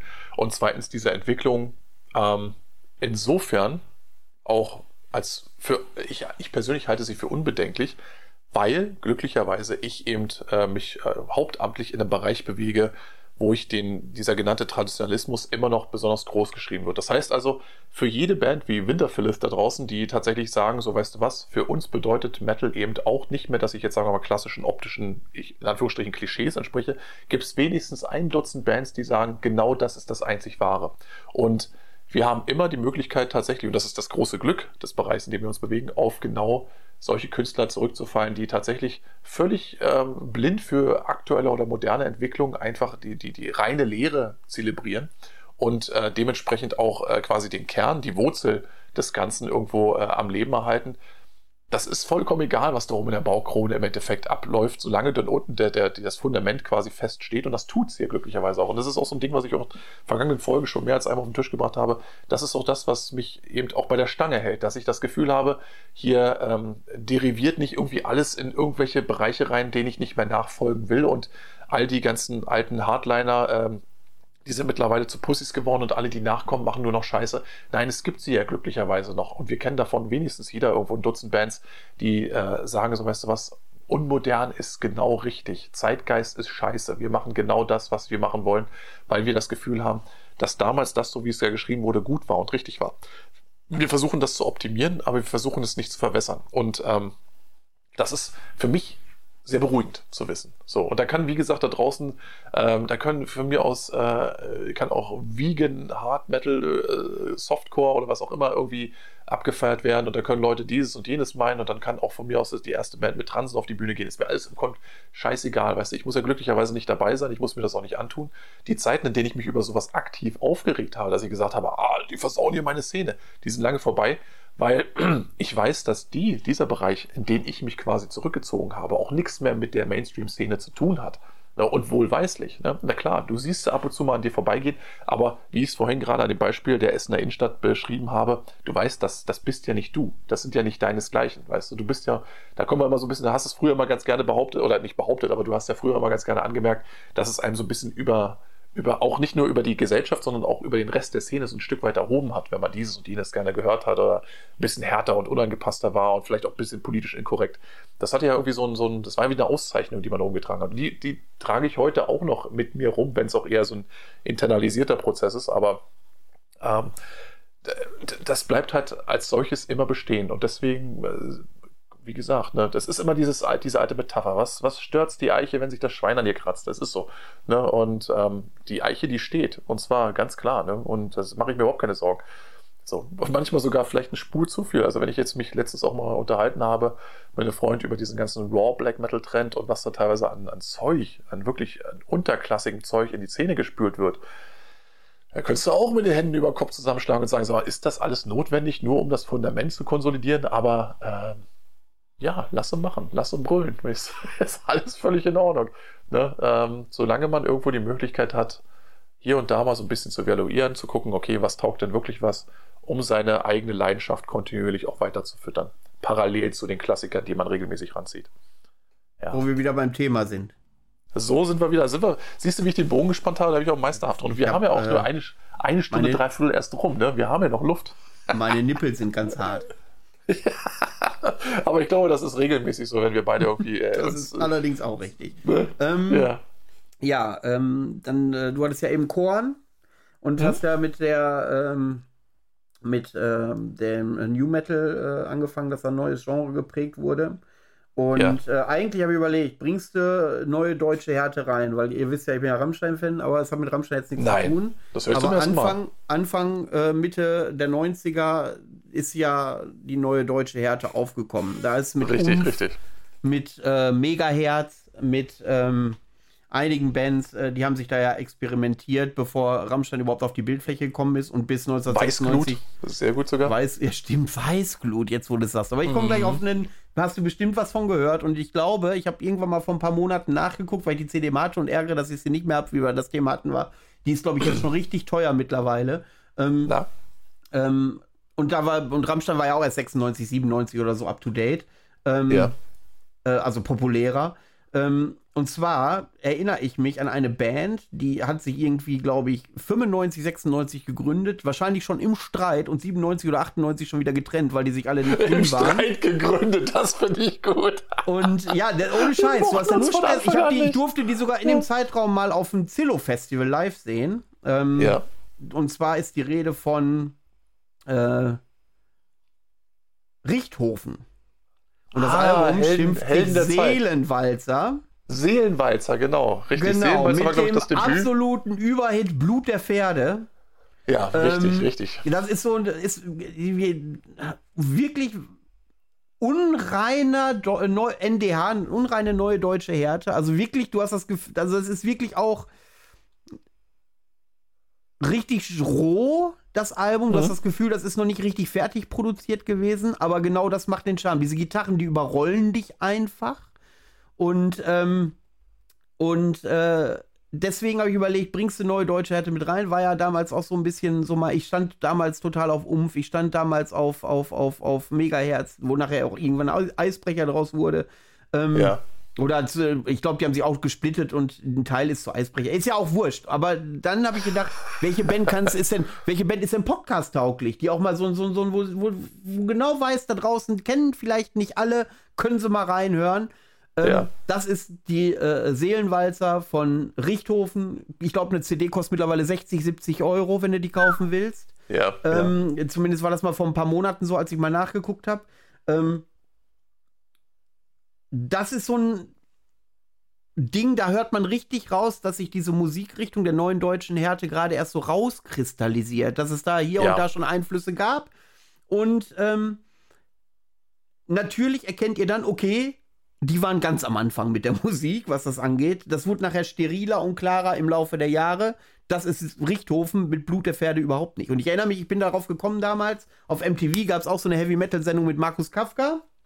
Ja, und da lief das genau, als richtig. Video. Das Video ist total strange, wenn ich mich da richtig erinnere. Erinnert mich ein bisschen ja. an Tuse Hild von Krups. Das ist so ein ähnlicher Charme gewesen. Von der, ja. Vom Musikvideo her und auch von der Musikrichtung her. Und äh, da habe ich gedacht, komm, das kannst du mal, das kannst du mal als Tipp nehmen, weil ich glaube, dass es kein schlechtes Album ist, dass es cool ist, wenn man äh, dafür ein offenes Ohr hat. Äh, und dann hat man neue deutsche Härte, was mich damals geprägt hat, mit reingebracht. Und ähm, ich glaube, dass es für viele eine Entdeckung sein kann. Aber äh, das ist jetzt auf jeden Fall auch so ein, so ein ähm, weil ich habe nämlich, ich, ich habe ja mal erzählt, dass ich äh, regelmäßig dann irgendwo so quasi aus meiner Sturm- und Drangphase so diese, ähm, ich hatte die mal weggeschmissen, habe mir die irgendwann mal alle wieder rangekauft, so Jahresstapel alte Rockhard-Ausgaben, so oh, Mitte bis Ende der 90er. So aus der Phase, wo ich dann ab und zu mal gedacht habe, so okay, was, Erinnerungshilfen. Und ich habe noch dieses Helden der Zeit Cover vor Augen, von dieses Promo, die ganzseitige Promo von Richthofen. Und darauf war ja natürlich auch dieses Seelenweizer Album nochmal als das Debütalbum mit angekündigt. Ich glaube, da werde ich jetzt nochmal reinschnuppern in die ganze Sache, weil das hat mich jetzt äh, gerade so ein bisschen so aufhorchen lassen, so von diesem, ah, richtig, die gab es auch. Ne? Ich habe in dem Zusammenhang aber tatsächlich. Ja, da, möchte ich aber noch, noch, da möchte ich aber gerade noch ja. eine Geschichte zu erzählen. Äh, und zwar. vor äh, einigen Jahren, also es muss, muss bestimmt sechs, sieben, acht Jahre her sein, aber ich habe auch, ich auch ein Zeitgedächtnis, das ist manchmal ein bisschen schwierig. Ähm, da hat dann äh, die Facebook-Seite von Richthofen, die gab es noch, obwohl die sich irgendwie, wie gesagt, 1998 schon wieder getrennt haben und 95 oder 96 gegründet haben, irgendwie sowas. Im Streit, ja. Im Streit quasi. Ja, die haben sich nur gezofft. Und ich weiß auch, wie, ich will auch erklären gerade, warum, wo, wie ich da drauf komme. Und zwar liegt das ja. daran, dass äh, dann dass, dass das in irgendeiner mal geschrieben hat auf der Richthofen-Seite bei Facebook, ja, Richthofen sind zurück und darunter irgendwie die Bandmitglieder geschrieben haben, davon wissen wir ja gar nicht. Richtig. Ja, da wissen wir ja gar nicht. Und dann zoffen, haben die sich da öffentlich über Facebook gezofft. Ich habe das hart gefeiert. Ich habe die mal live, wie gesagt, mal live gesehen äh, äh beim Zelo Festival. War ein geiler Gig so. Ähm, ja, ja. Äh, und deswegen, ich glaube, da war nur, da war nur Pfeffer drin in der ganzen, in dem ganzen Projekt. Aber wenn das, äh, ich, ich schicke das, ich, ich recherchiere mal die Namen. Ich weiß ja, dass die bei Facebook oh, sind bitte. jetzt. Ja, und dann ja. schicke ich den Podcast zu, da sollen die sich mal zu äußern. Das fände ich mal ganz spannend. Also das würde mich mal interessieren, wie der Stand bei Richthofen ist. Und äh, wenn die noch eine günstige, ein günstiges Exemplar von der, von der Seelenwalzer haben, können sie mir gerne zukommen lassen. Richtig, genau. Wahrscheinlich ich möchte da keine 60, 70 Euro, 60, 70 Euro für ausgeben, aber das ist so ein Ding, wenn man das in der Sammlung stehen hat, wenn man sammelt, ja, und äh, man ja. ist nicht nur auf Black Metal festgefahren. Das ist wirklich eine Rarität und eine wirklich musikalisch, aber kann das auch für viele eine Perle sein, die halt auf diese Schiene der Musik abfahren. Ja, ja. Nee, das verstehe ich auch. Und wie gesagt, ich werde jetzt auch nochmal nachlegen, weil ich weiß noch, dass. Ähm, Oh Gott, ich hatte ja der, in diesem einen Plattenladen, in dem ich dann da mal stand, ähm, äh, in, in, in, ja, in, damals in meiner Schulstadt, da ähm, hatten sie ja auch, äh, da war so eine jungsche Verkäuferin dann angestellt später und äh, da war ganz deutlich. Aha. Ja, einer der Gründe, genau. Ich war der einzige Dulli, der dann tatsächlich sich in dieser Plattenkiste, die hatten eine Kiste mit Vinyl drin. Da war dann die äh, äh, Covenant von Morbid Angel drin und die Enthroned Darkness war da drin und so weiter. Und ich war der Einzige, der diese Platten gekauft hat. Die hatte die da wahrscheinlich über fünf oder sechs Jahre stehen und ich war der Einzige, der Stück für Stück die Sachen da rausgeholt hat. Und äh, das Gothic Girlie, der dann mit in dem Laden gearbeitet hat, hat auch also versucht, mir dann irgendwie noch Richthofen schmackhaft zu machen. Aber mein Musik, äh, nicht mein musikalisches, aber mein finanzielles Kontingent war halt beschränkt. Ähm, das hat mich unter anderem auch dazu gebracht, wo du sie nämlich gerade erwähnt hast, ähm, damals, als das Album Unrein von Umf kam, ich weiß nicht, 96, 97 oder wann das war, oder 98 Aber vielleicht. wollte ich gerade sagen, muss ein bisschen später gewesen sein, ja. Richtig, da, ähm, ich habe ja früher, also quasi als äh, in Brandenburg aufgewachsen, habe ich ja Radio Fritz viel gehört, so, und ähm, da hatten die ja immer das Stahlwerk, ich glaube, die Sendung gibt es immer noch, so, und äh, ich habe die hatten dann eben auch so ein Feature, so ein Featurette gebracht von Umf so und haben die CD ver verlost. So, du solltest einfach nur Umf auf die Postkarte schreiben und die da hinschicken und dann hast du die Chance gehabt, irgendwo dieses Album zu bekommen. Ich habe die Tracks gehört, dachte mir, das ist ja geil und äh, habe die Postkarte geschrieben. wohlweislich vor Zeiten, bevor es Google gab. Deswegen wusste ich nicht, wie man diese Band schreibt und habe tatsächlich einfach UMPF, wie, wie beim Hinfallen im Comic. UMF habe ich drauf geschrieben. und lass mich raten, du hast gewonnen. Natürlich nicht. Ich glaube, die haben da, da, Ich bin ganz froh gewesen im Nachgang, dass sie die Karte nicht noch in der Sendung vorgelesen haben. Hier, Dulli XY aus Kleinstadt, in Zeiten, in Zeiten ja. des Internets hätten die das bestimmt veröffentlicht in einer Instagram-Story oder so. Mit Sicherheit. Was ist das für ein Spaß? Mit voll mit Klarnamen und Adresse. so geht da mal vorbei, gibt dir mal eine Ohrfeige. Ja, ja, richtig. Aber leider, ja, das Album hat später erst durch persönlichen Ankauf dann auch in meine Sammlung geschafft. Ähm, aber das ist so ein Ding, wo ich dann denke, so, oh, da, da äh, im Nachgang, als ich dann irgendwann in einem, ich glaube auch in einem Rockhard-Magazin gelesen habe, wie man den Namen richtig schreibt, da hat es mich dann auch so eiskalt durchzuckt, weil ich dann gedachte, ey, da saßen bestimmt Musik, fünf Musikredakteure nebeneinander, haben sich dann gesagt, so, Alter, der, der, der Kaiser, das ist auch ein Spast, oder? Das ist so ein richtiger. Ich war damals noch irgendwie, keine Ahnung, so ein drei, kleiner drei Bierkisten hoch, das war alles noch nicht tragisch, weißt du, aber nach, so rückblickend hoffe ich einfach darauf, dass alle, ja, siehst du, ich habe es ja jetzt quasi in die Öffentlichkeit getragen. Das ist eine Sendung, das ist eine Sendung der Fettnäpfchen, das kriegst du schon mit, ne? Ja, die ganze Zeit. Erstmal wieder verarscht jetzt ja mit den Korn-Songs, jetzt hast du die Postkarte nicht richtig beschrieben. Aber das ist eben, das hat auch was Therapeutisches, ne? wenn das so mal rauslässt. Also, na klar, wenn doch, dann bitte, bitte mit den zahlreichen Abonnenten zu Hause. Und ich erinnere mich auch noch daran, wo wir gerade dann eben, ähm, wo wir gerade bei dieser neuen deutschen äh, äh, Härte waren, dass ähm, ja an diese ganze Weißblut-Kontroverse, wenn dich daran noch erinnerst, vielleicht erinnerst du dich daran? Die hatten ja dieses ähm, Etwas kommt in deine Welt Album rausgebracht. Da waren so ein paar richtig geile Burner drauf. Da war eben der Titeltrack drauf, aber auch Unschuldsengel. Das war den, den sie damals auf die ganzen Sampler gehauen haben. Ähm, und da war ja dieser, ich glaube, der hieß Josef Maria Klump, hieß der Sänger damals. Das war so ein. Ähm, ja, ist der Name ne? schon Comedy. Richtig. Und den hatten sie, ich erinnere mich noch an die, an die Interviews und dann hatten sie den Typen da so in so einem grauen. Die habe ich sogar mal live gesehen. Die waren bestimmt auch auf dem Cello-Festival irgendwann mal, ja, Mitte, Ende der 90er. Ne?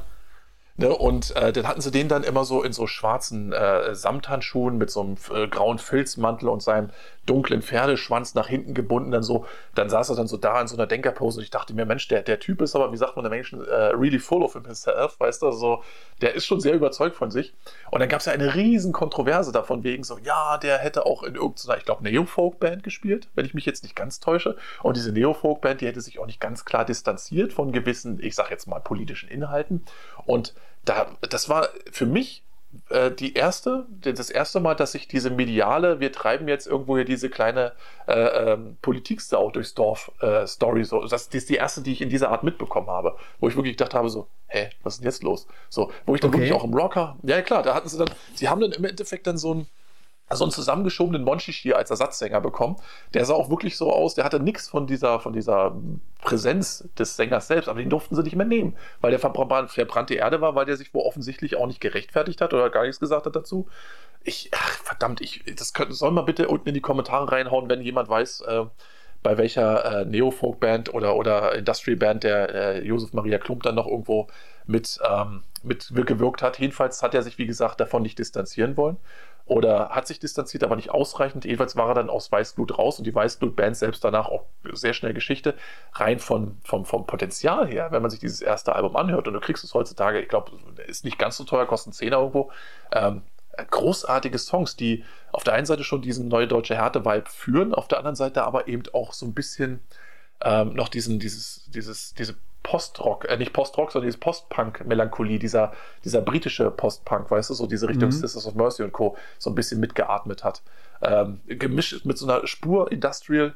Ganz tolles Album, ganz tolles Album, aber wie gesagt, ne, die erste Kontroverse in der Richtung, die ich damals mitbekommen habe und das erste Mal, dass ich gesehen habe, dass du offensichtlich auch für deine, ähm, für Querverweise auch einfach mal schon damals ohne Hilfe des Internets weggecancelt werden kannst. Also der hat dann auch, die, aber das Rockhard war ja auch ganz vorne mit dabei. Also die waren ja bei denen war ja Virtual Signaling schon vor 20 Jahren ein ganz großes Ding. Also, Aber äh, das habe ich nie hinterfragt. Ja, für mich war Rockart und Metal Hammer äh, war wie die Bibel. Was die gesagt haben, war richtig.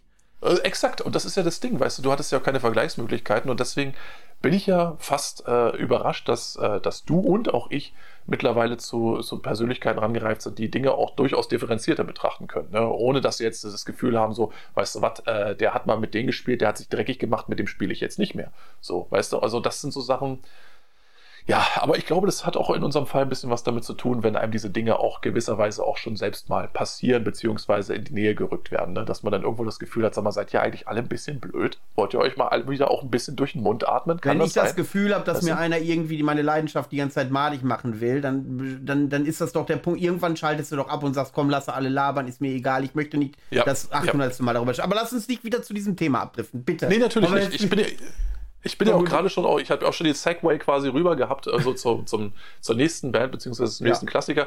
Ich frage jetzt aber mal kurz in den Raum rein, äh, wie sieht es denn zeitlich überhaupt bei dir aus? Ich meine, äh, ne? Ja, ich habe, äh, meine Lebensgefährtin hat gesagt, ich rechne nicht mehr mit dir heute Abend. Wie, du machst eine Folge mit, du machst eine Folge mit Gerald? Ich sag ja, aber eigentlich haben wir nicht viel auf dem Schirm. Da sagt sie alles klar, ich verabschiede mich dann schon mal, wie ich rechne mit gar nichts mehr. Wir sprechen uns um Mitternacht. genau, richtig.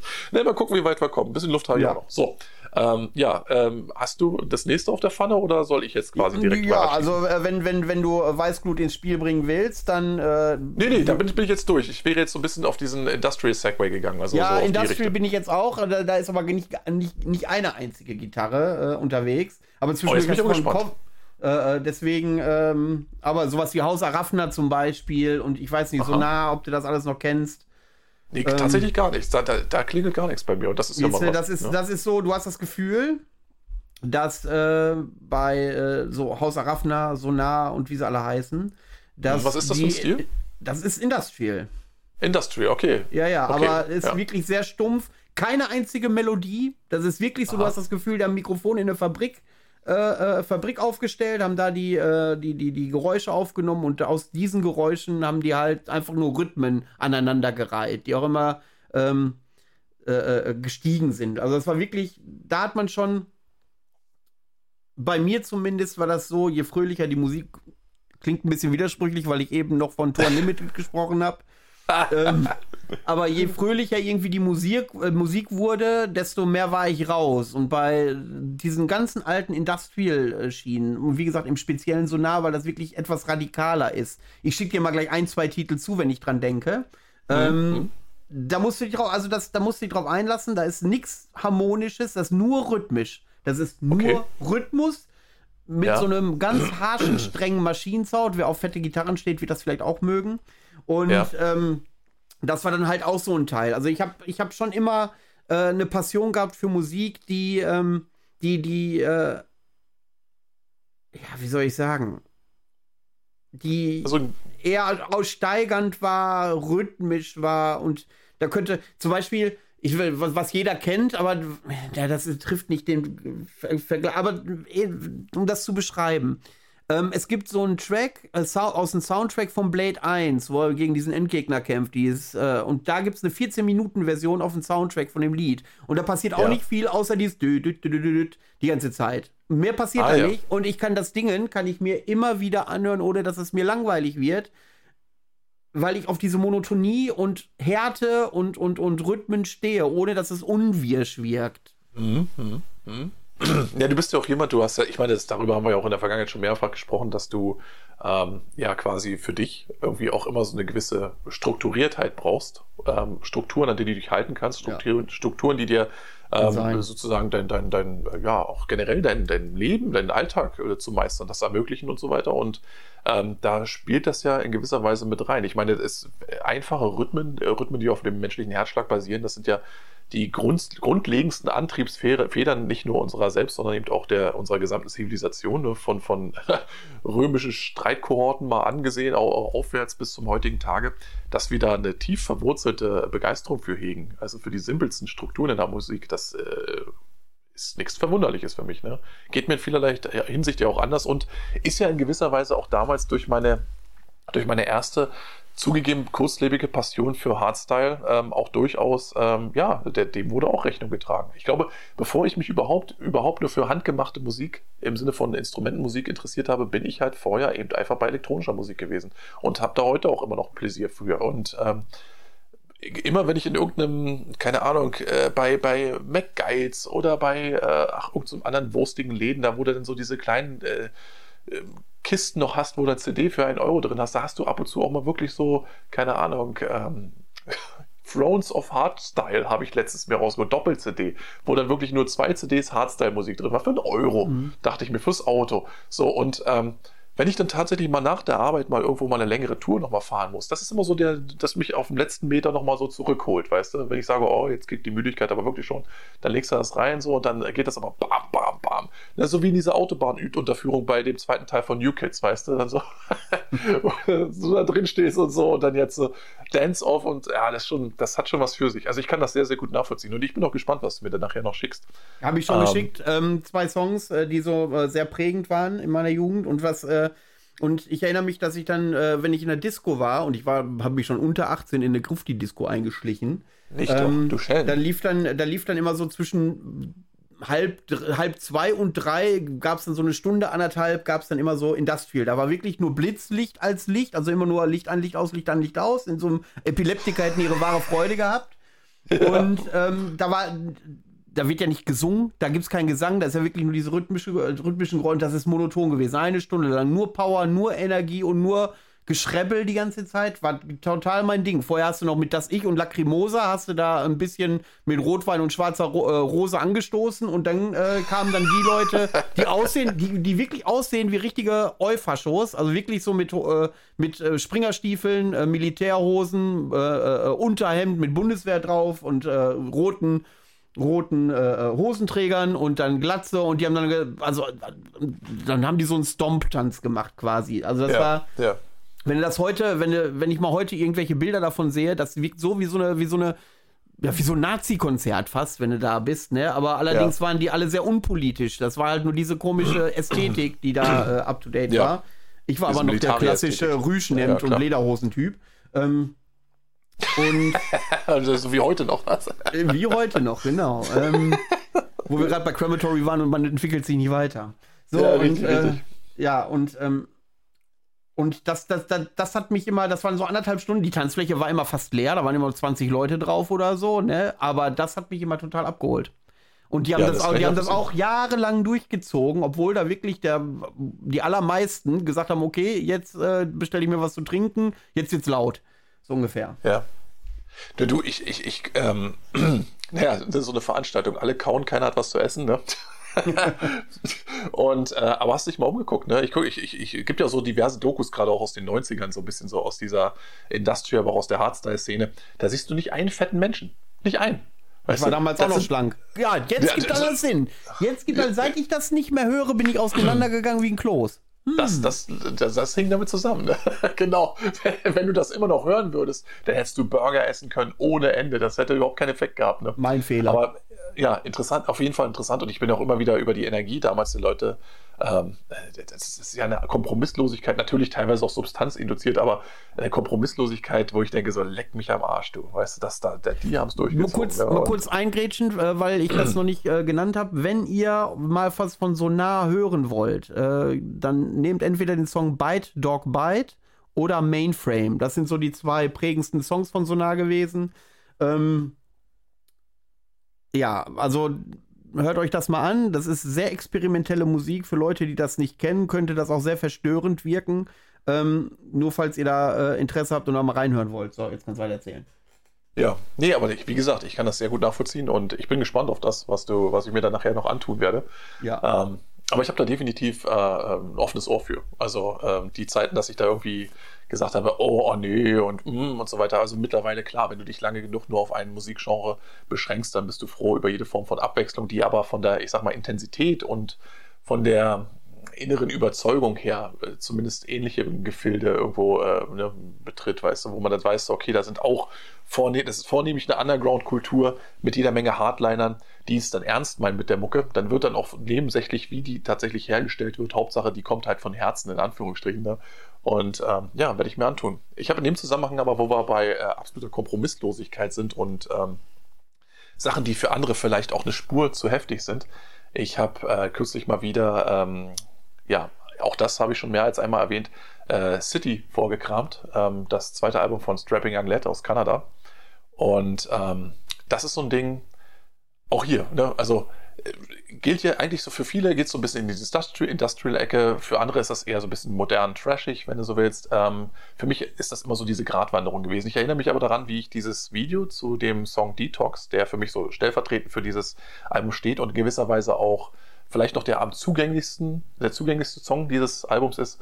Ich erinnere mich noch daran, wie ich damals dieses Video auch tatsächlich auf MTV gesehen habe und einfach nur, das ist ein sieben Minuten, ähm, sieben Minuten D-Zug, der einfach nur durch deine Birne durchrattert, weißt du? Ähm, Gene Hoglin an den Drums, früher bei äh, äh, Death Angel gewesen, dann später auch bei Death. Der Typ ist ein absolutes Uhrwerk. Der sitzt dahinter, irgendwo mit seinen, keine Ahnung, geschätzt 160 Kilo, weißt du? Den sieht, der sieht so aus hinter seinem Drumkit, das einfach nur groß ist wie eine Kleinstadt. Ähm, als wenn ihn überhaupt nichts phasen könnte. Der ballert diesen, diesen, diese ganze Band nach vorne und hast du vorne diese drei Gestalten gehabt, irgendwo in einer eiskalten Werkhalle. Du siehst den Atem der Musiker. Über jeden von diesen drei Jungs wurde nur ein Spot hingestellt und die bangen sich halt einfach den, den, den, irgendwo die Haare von darüber so. Und dann marschiert dieser D-Zug los und ähm, kombiniert diesen absolut, diese, dieses absolute Riffgewitter und diese Brachialität des Sounds mit dieser Stimme von Devin Townsend, der ja ein unglaublich Stimmspektrum auch hat. Der kann ja von aggressiv bis absolut fragil, absolut alles abrufen und tut das in diesem Song auch teilweise, dass er wirklich, du hast Passagen, da brüllt er seinen Hass einfach nur raus und ähm, hat parallel dann Momente, die fast schon zerbrechlich wirken und nachdenklich wirken. Äh, man muss es wirklich hören, um sich das mal reinzutun. Also wie gesagt, Detox und Strapping Young Led. Und als ich mich dann irgendwann äh, mit dem Text so auseinandergesessen habe, gesetzt habe, weil ich dann irgendwann so eine Textzeile gehört habe wie This is only high school bullshit, wo ich dachte, hä, worüber redet denn der dann eigentlich? Und habe mir das dann mal in Ruhe zur Gemüte geführt und hab, kennst du diesen Moment, wenn du an dem Abend, also du bist irgendwo so ein, ich sag mal, so ein, so ein, so ein emotional äh, eher so äh, instabiler Jugendlicher, du gehst auf eine Party, du weißt, du bist eigentlich deplatzierter, du Bin ich heute noch. Jugendlicher, ja. du, du säufst dir die Hucke voll und äh, aus, auf, aufgrund des Umstandes, dass du den, dieses, sozialen Umfeld, dass du das jetzt irgendwie für dich erträglich machen musst und kommst dann irgendwann in diesen Bereich, wo das Ganze so, wo du dann in diesen Melancholiebereich kommst, wo du dann merkst, der Alkohol verliert gerade seine Wirkung, dieses alle, alles egal äh, verliert seine Wirkung und du kommst so zu diesem Scheiße, was mache ich hier eigentlich? Wer bin ich eigentlich? Was, was tue ich hier? Was ist mein Platz in dieser Welt? Und in gewisser Weise der Detox, also du, du entgiftest quasi in dem Moment und bei diesem Zugang dieses Entgiftens kommen dir dann die, die, die äh, vernichtendsten Gedanken quasi und dieser Song bildet das in gewisser Weise ab. Alles quasi unter dieser Schablone von einem absolut brachialen Metal-Überstück, bei dem einfach nur irgendwo, wie gesagt, ne, äh, der, der, Fuß aufs Gaspedal gesetzt wird, aber unter der Oberfläche fragil und, und, und emotional. Und ähm, das spiegelt sich auch in diesem gesamten Album City wieder. Ich erinnere mich daran, dass ich irgendwann mal eine Review gelesen habe, als das Album, ich glaube, sechs, wann ist das rausgekommen? Ich muss mal gerade gucken, 97. Als das Album damals auf die Leute losgelassen wurde, da war das für viele äh, Musikredakteure auch einfach zu viel. Das war einfach zu viel. Du fängst mit dem Ding an, das ballert von vornherein gleich los. Und du hast immer wieder Passagen in diesem Album, die einfach nur pures Chaos sind. Pures Industrial Metal Chaos. Du merkst da im Hintergrund, ähm, da sind fähige Musiker da, aber die entscheiden sich hier und jetzt einfach nur eine Soundwand über dich drüber zu rollen. Und in dem Moment, wo du das Gefühl hast, oh Scheiße, was, was, das wird mir gerade zu viel, dann brechen sie plötzlich aus und folgen dem Ganzen mit einem absoluten Killerriff, mit einer absoluten Abtempo-Passage, wo du denkst so, fuck. Ne? Ähm, es gibt da den Track Underneath the Waves, ähm, der das besonders gut demonstriert, wo du dann auch so dieses, diese Emotionalität kombiniert hast mit diesem absoluten Killer-Riffing. Dieses ganze Album ist eigentlich ein, ist, ist, man könnte es fast wie so eine Art äh, Wutausbruch eines hochemotionalen Menschen beschreiben. Und in gewisser Weise spiegelt das auch wieder das, was Devin Townsend ja als Musiker auch immer wieder von sich selbst behauptet hat. Also jemand, der äh, unter Hyperaktivität leidet, jemand, der äh, talentiert ist bis ins Mark, aber ganz oft Schwierigkeiten hat, das zu channeln, das auf einen, wirklich auf ein Ziel äh, hinzubringen, die, auch dieses Talent. Und ähm, dieses Album spiegelt das wieder. City von Strapping Young ist ein musikalischer, wenn du so willst, Gewaltakt, der, wenn du dich dafür äh, hart machst und sagst, okay, ich möchte das jetzt erfahren, aber unglaublich viele Facetten hat, unglaublich tiefergehende Facetten hat, ähm, die, äh, die ihresgleichen suchen, die ich in der Form und vor allen Dingen in der Kombination auch ganz, ganz selten gehört habe, weil es ist im Grunde, ähm, es ist ein Album, das, das aufgrund seiner Härte die meisten abstoßen wird, parallel dazu aber wirklich ein Seelenstriptease ist. Von einer Person, die hochgradig, ähm, ich sag mal, emotional ist. Und das ist so die richtige Art davon. Ich brauche keinen Emo-Chor oder so weiter. Ich brauche keinen Typ, der dann irgendwo da vorne sitzt mit seinem Haaren zur Seite gekämmt und seinem Kajal Jack Sparrow unter den Augen und dann so, ach naja, und dann einfach so ein, zwei äh, äh Breakdowns dazu. Das brauche ich alles nicht. Ich brauche jemanden, der tatsächlich auf der einen Seite offensichtlich äh, Metal und die extremsten Formen von Metal für sich als äh, seine äh, bevorzugte, ähm, ja, sein bevorzugtes Medium, sich selbst darzustellen, erwählt hat, der parallel dazu aber auch nicht hinterm Berg hält, der irgendwie nicht Charade spielt mit mir, sondern der zeigt, okay, das hier beschäftigt mich gerade, das kann ich rausballern. Ich muss dabei nicht eine Pussy sein, aber ich kann zumindest ganz ehrlich mit den Leuten da draußen sein. Und das ist eben dieses Ding. Also es ist quasi im Grunde wie so eine Art, ja, eine Selbsttherapiestudie von jemandem, der ganz hart zu kämpfen hatte zu dem Zeitpunkt mit der Welt. Die nächsten Alben, die späteren Alben sind dann alle so ein bisschen kontrollierter ähm, in der Hinsicht. Ähm, aber wie gesagt, ähm, City vorab, das war ein Ding, das hat viele überfordert, ist aber die Zeit definitiv wert, die man bereit ist, da vielleicht rein zu investieren. Also für mich immer noch einer der Überklassiker des, des Metal-Genres überhaupt. Ja. So, dazu, äh, das dazu, ja, an dieser Stelle. ähm, mit Blick auf die Uhr würde ich sagen, dass wir langsam zum Ende kommen. Also ich merke, wir könnten da echt noch drei Sendungen mitfüllen. Ähm, ja. Weil mir auch einige Alben ja erst eingefallen sind, als wir darüber gesprochen haben, was ja auch Gott sei Dank ja, meine These untermauert hat, äh, mich eher weniger vorzubereiten, um daran nicht festhalten zu müssen. Ähm, Von mir aus könnten wir gut und gerne das auch irgendwann nochmal äh, fortsetzen. Vielleicht auch irgendwo, keine Ahnung, in zwei Wochen, in drei Wochen, weiß ich nicht. Ähm, oder eben dann, wenn es uns der, der Hafer piekt, weil ich hatte tatsächlich auch noch ein paar äh, ja. äh, Projektile jetzt im Lauf. Ähm, ja, aber ich weiß nicht, wir haben ja noch vorab, ähm, weil wir jetzt nicht wissen, ob was tatsächlich nahtlos daran anschließen lassen. Äh, ich habe jetzt auch noch so ein paar, ähm, ja, zum Abschluss der, unseres kleinen Gesprächs auch so ein paar Konzerte, die wir jetzt noch irgendwo äh, quasi rausblasen ja. könnten. Ne? Ich sag dir mal, wo du gerade sagst Konzerte, ne? Ich habe gerade ja. eine Meldung gekriegt, die ist natürlich für meine Erektionsstörungen Gold wert. Und zwar ähm, kommt eine Hälfte von DAF geht auf Tour. Also mit von? dem DAF-Programm von früher. Ähm, und zwar ganz in der Ecke bei mir. DAF, Deutsch-Amerikanische Freundschaft, wenn du die noch kennst. Ah. 80er Jahre. Ja, ja, mit ja, der Mussolini und wie sie alle heißen. Na klar, na klar. Ja. Und äh, da geht mir gerade hart einer ab, wo ich überlege, da muss ich im März 2024 wahrscheinlich hinfahren. Das ist hier äh, um die Ecke, ich fahre eine Stunde hin und äh, bin gerade hier echt perplex, weil ich ja nie auf die Idee gekommen wäre, dass ich mal zumindest einen Teil von Duff mal live sehen könnte. Die oh. haben ja schon Mitte der 80er gesagt, die haben keinen Bock mehr live zu spielen irgendwie. Das sind mir immer die liebsten Musiker, die, die gar keinen Bock auf das Ganze haben, weißt du? Ja, so wie Weil wir keinen weiß, Bock auf den Podcast haben und trotzdem zweieinhalb Stunden labern. richtig, richtig. Aber ich glaube, dann kommt es auch von Herzen. Ich mag, ich mag Leute, die mit ihrer Attitüde eher, eher ehrlich sind und äh, dann sich trotzdem dazu durchringen, als diese ganzen Medienhuren da draußen, die quasi, äh, ich sag mal, einen, wie sagt man, einen Veröffentlichungsplan haben, den sie einhalten müssen. Und zwar dringend. Ja. Ne? Zwingend. Ja. So. Das war jetzt kein Diss in deine Richtung, das war eine generelle Feststellung, weil ich glaube. ja, du, äh, äh ich, äh, schalte ja. da, ich schalte da schon wieder ab. Also, ne, ich darf mir das ja achtmal am Tag anhören, sowas.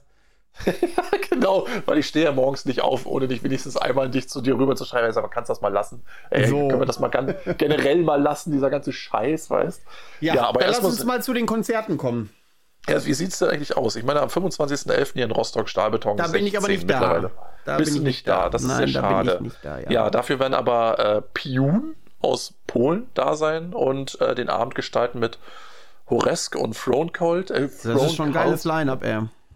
Ja, naja, das Ding ist, ähm, ja, das sind jetzt nicht die Namen, wo du jetzt sagst, so, oh, das, das, die haben sich jetzt aber schon großes Renommee erarbeitet, aber wer reinhört, der sieht oder hört, dass Peanuts sich da auch wieder was bei gedacht hat. Auch gerade Piun, ja, die ähm, die Jungs aus Polen und so weiter. Äh, ich habe mal gehört, dass dieses L mit dem Strich durch irgendwie äh, still ist oder stumm ist. Also wieder so ein Buchstaben, den keiner braucht. ist aber ja, wenn es so eh stumm ist, warum lassen sie es nicht weg? Na, richtig, genau.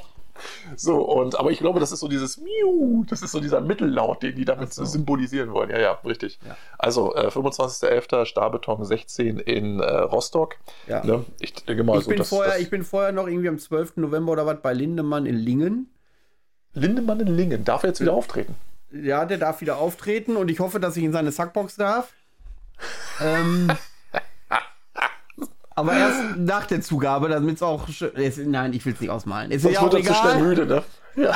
ähm, nee, es, geht um, es hat eher geschmackliche Gründe, aber das sind andere Themen. ähm, Du alte Ähm, Mottersau. Ja, und äh, dann ist als nächster halt die Wintermelodie, wo wir hoffentlich Ja, alle vor Ort sind.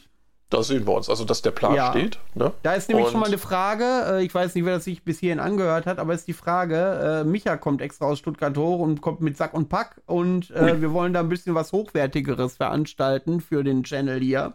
Da wäre cool auf so ein paar Hinweise, worauf ihr denn Bock habt, was euch auf Festivals so interessiert. Das Schöne ist ja, dass ich mich da großenteils rausklinken kann, weil ich ja da arbeite und zwar viel zu Oh, tun habe und Gerald den klar, Job halt übernimmt. Klar, das habe ich mir Und gedacht. äh, ihr ne? könnt alles schreiben, was ihr gerne wollt. Gerald wird euch die Wünsche mit Liebe erfüllen.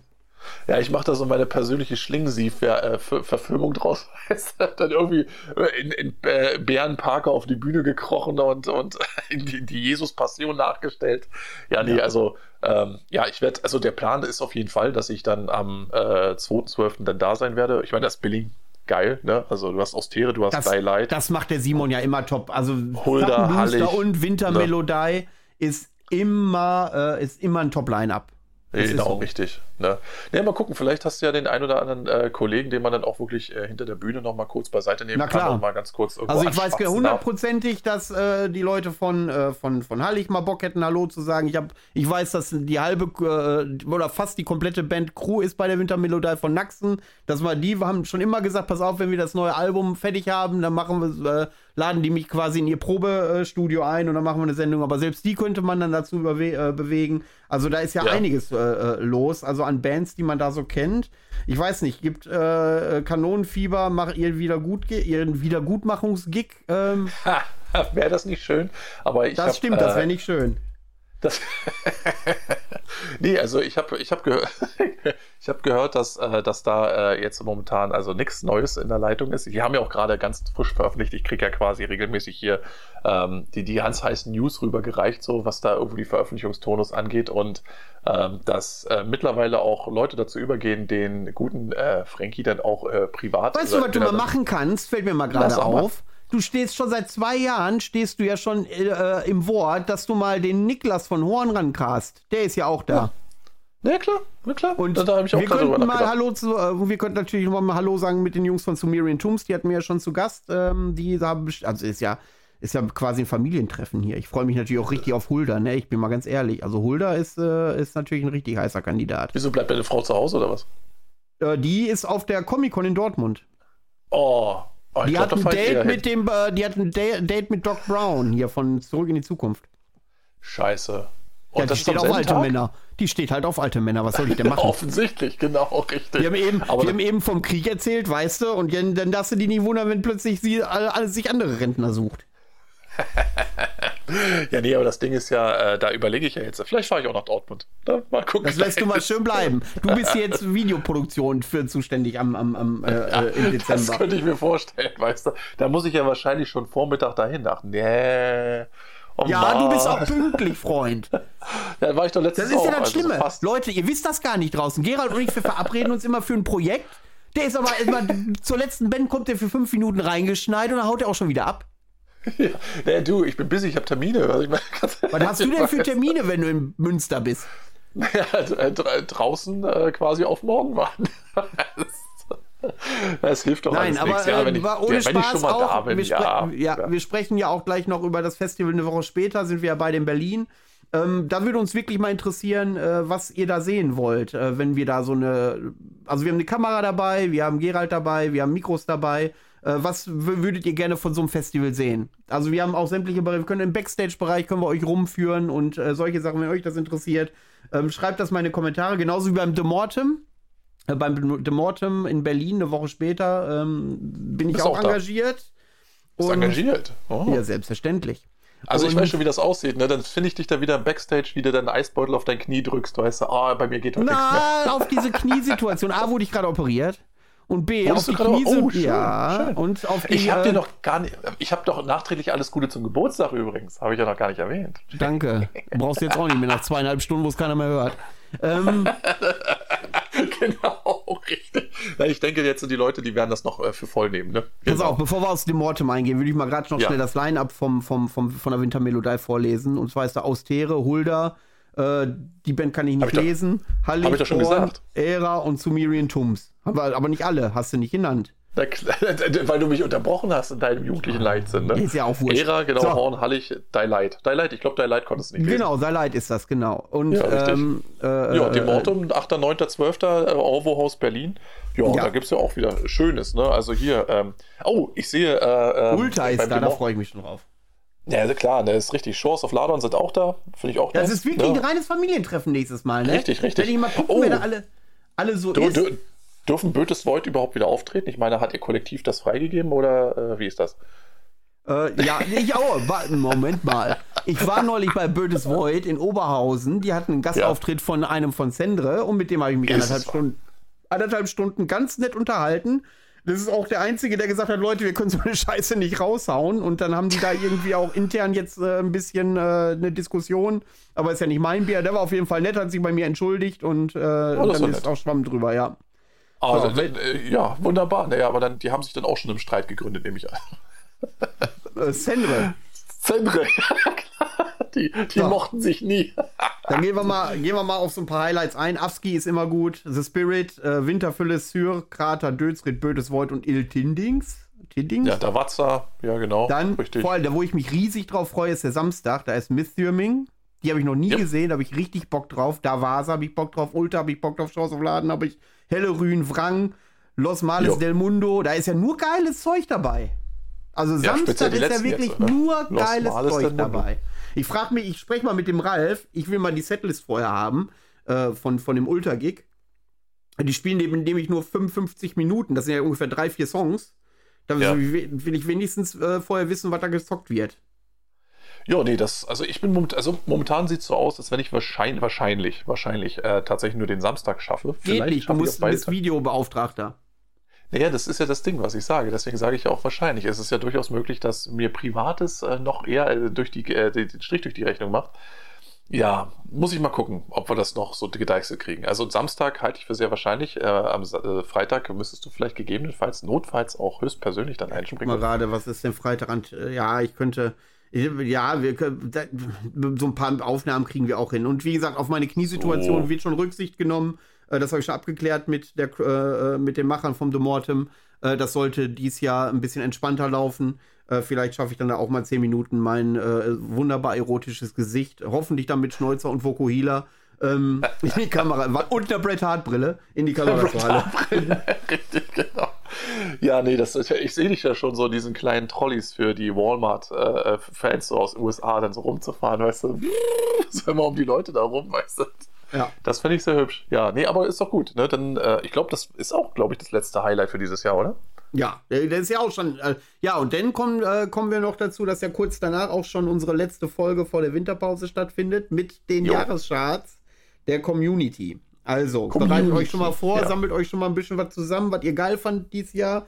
Wir fangen an, irgendwie Anfang Mitte September zu sammeln. Und ja, ich habe den Beitrag nicht vergessen, wo ihr die letzten vier Wochen, also dem Dezember letztes Jahr, die Alben gesammelt habt, die ihr da noch geil gefunden habt. Die würde ich dann auch pushen nochmal, dass ihr seht, ach ja, das ist im Dezember letztes Jahr rausgekommen. Das wird ja dieses Jahr in die Wertung mit reinfallen. Weil es ja die Diskussion gab, "Nö, die Satanic Warmaster kommt noch raus. Ihr könnt so früh keine Jahrescharts machen. ja. ja, das geht natürlich nicht. Ne? Da sind wir auch, da müssen wir auch serviceorientiert handeln, ganz klar. Hm. Genau, so und ähm, wie gesagt, da macht euch schon mal eine Liste fertig. Irgendwann fangen wir an zu sammeln. Ähm, und äh, ja, und dann sind wir erstmal durch für die nächsten Monate, Gerald. Ja, naja, vielleicht, wie gesagt, ne, das ist die, die Möglichkeit, dass ich mal irgendwas zwischendurch raushaue oder vielleicht sogar du, falls das mit dem Streaming Ja. doch noch Ja, wird. wenn das mit dem Streaming klappt, ohne Scheiß, Leute, ich habe da richtig Bock drauf. Ich habe so viel geilen Cringe aus den 90ern äh, äh, gespeichert. Irgendwelche Pro-7-Dokumentationen äh, über Black Metal und Satanismus und äh, Metal allgemein habe ich schon auch geile Sachen gefunden, wo, wo ich dann gerne mit euch gemeinsam darauf reagieren würde. Wenn zum Beispiel äh, so ein Pfarrer erzählt, ja, pass auf, ähm, Black Metaller kommen regelmäßig auf mich zu und die sagen, die sehen den Satan vom Bett stehen, wenn das Licht ausgeht und solche Sachen. Finde ich total geil. ähm, sowas, also sowas würde ich gerne machen, aber wie gesagt, äh, meine Frustrationsschwelle in Technik ist relativ gering, aber wirklich relativ gering. Und wenn das nicht klappt, dann raste ich aus, dann will ich am liebsten alles einstampfen und äh, Äh, aber wie gesagt, Micha kommt äh, ja ein, zwei Tage auch mich besuchen, gerade so nach Münster zum Beispiel, und dann können wir vielleicht gemeinsam einen Blick drauf werfen. Also ich würde schon gerne äh, in den drei Monaten oder was die wieder in Pause machen, vielleicht auch vier Monate mal gucken. Ähm, vielleicht auch mal ein halbes Jahr oder so. So. ähm, woll, äh, will ich dann schon mal so morgens sagen, pass auf, ich habe jetzt Bock mal äh, darauf zu reagieren, ich habe Langeweile, ich habe ein äh, paar Wochen Urlaub.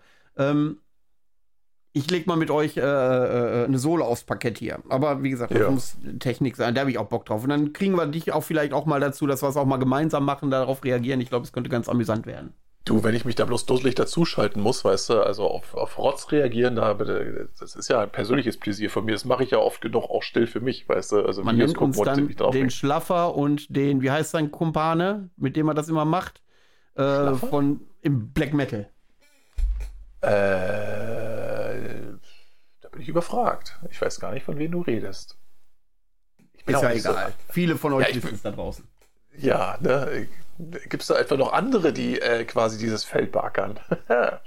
ja, nee, das geht so nicht. Ne? Konkurrenz gehört ausgeschaltet. Und zwar eiskalt.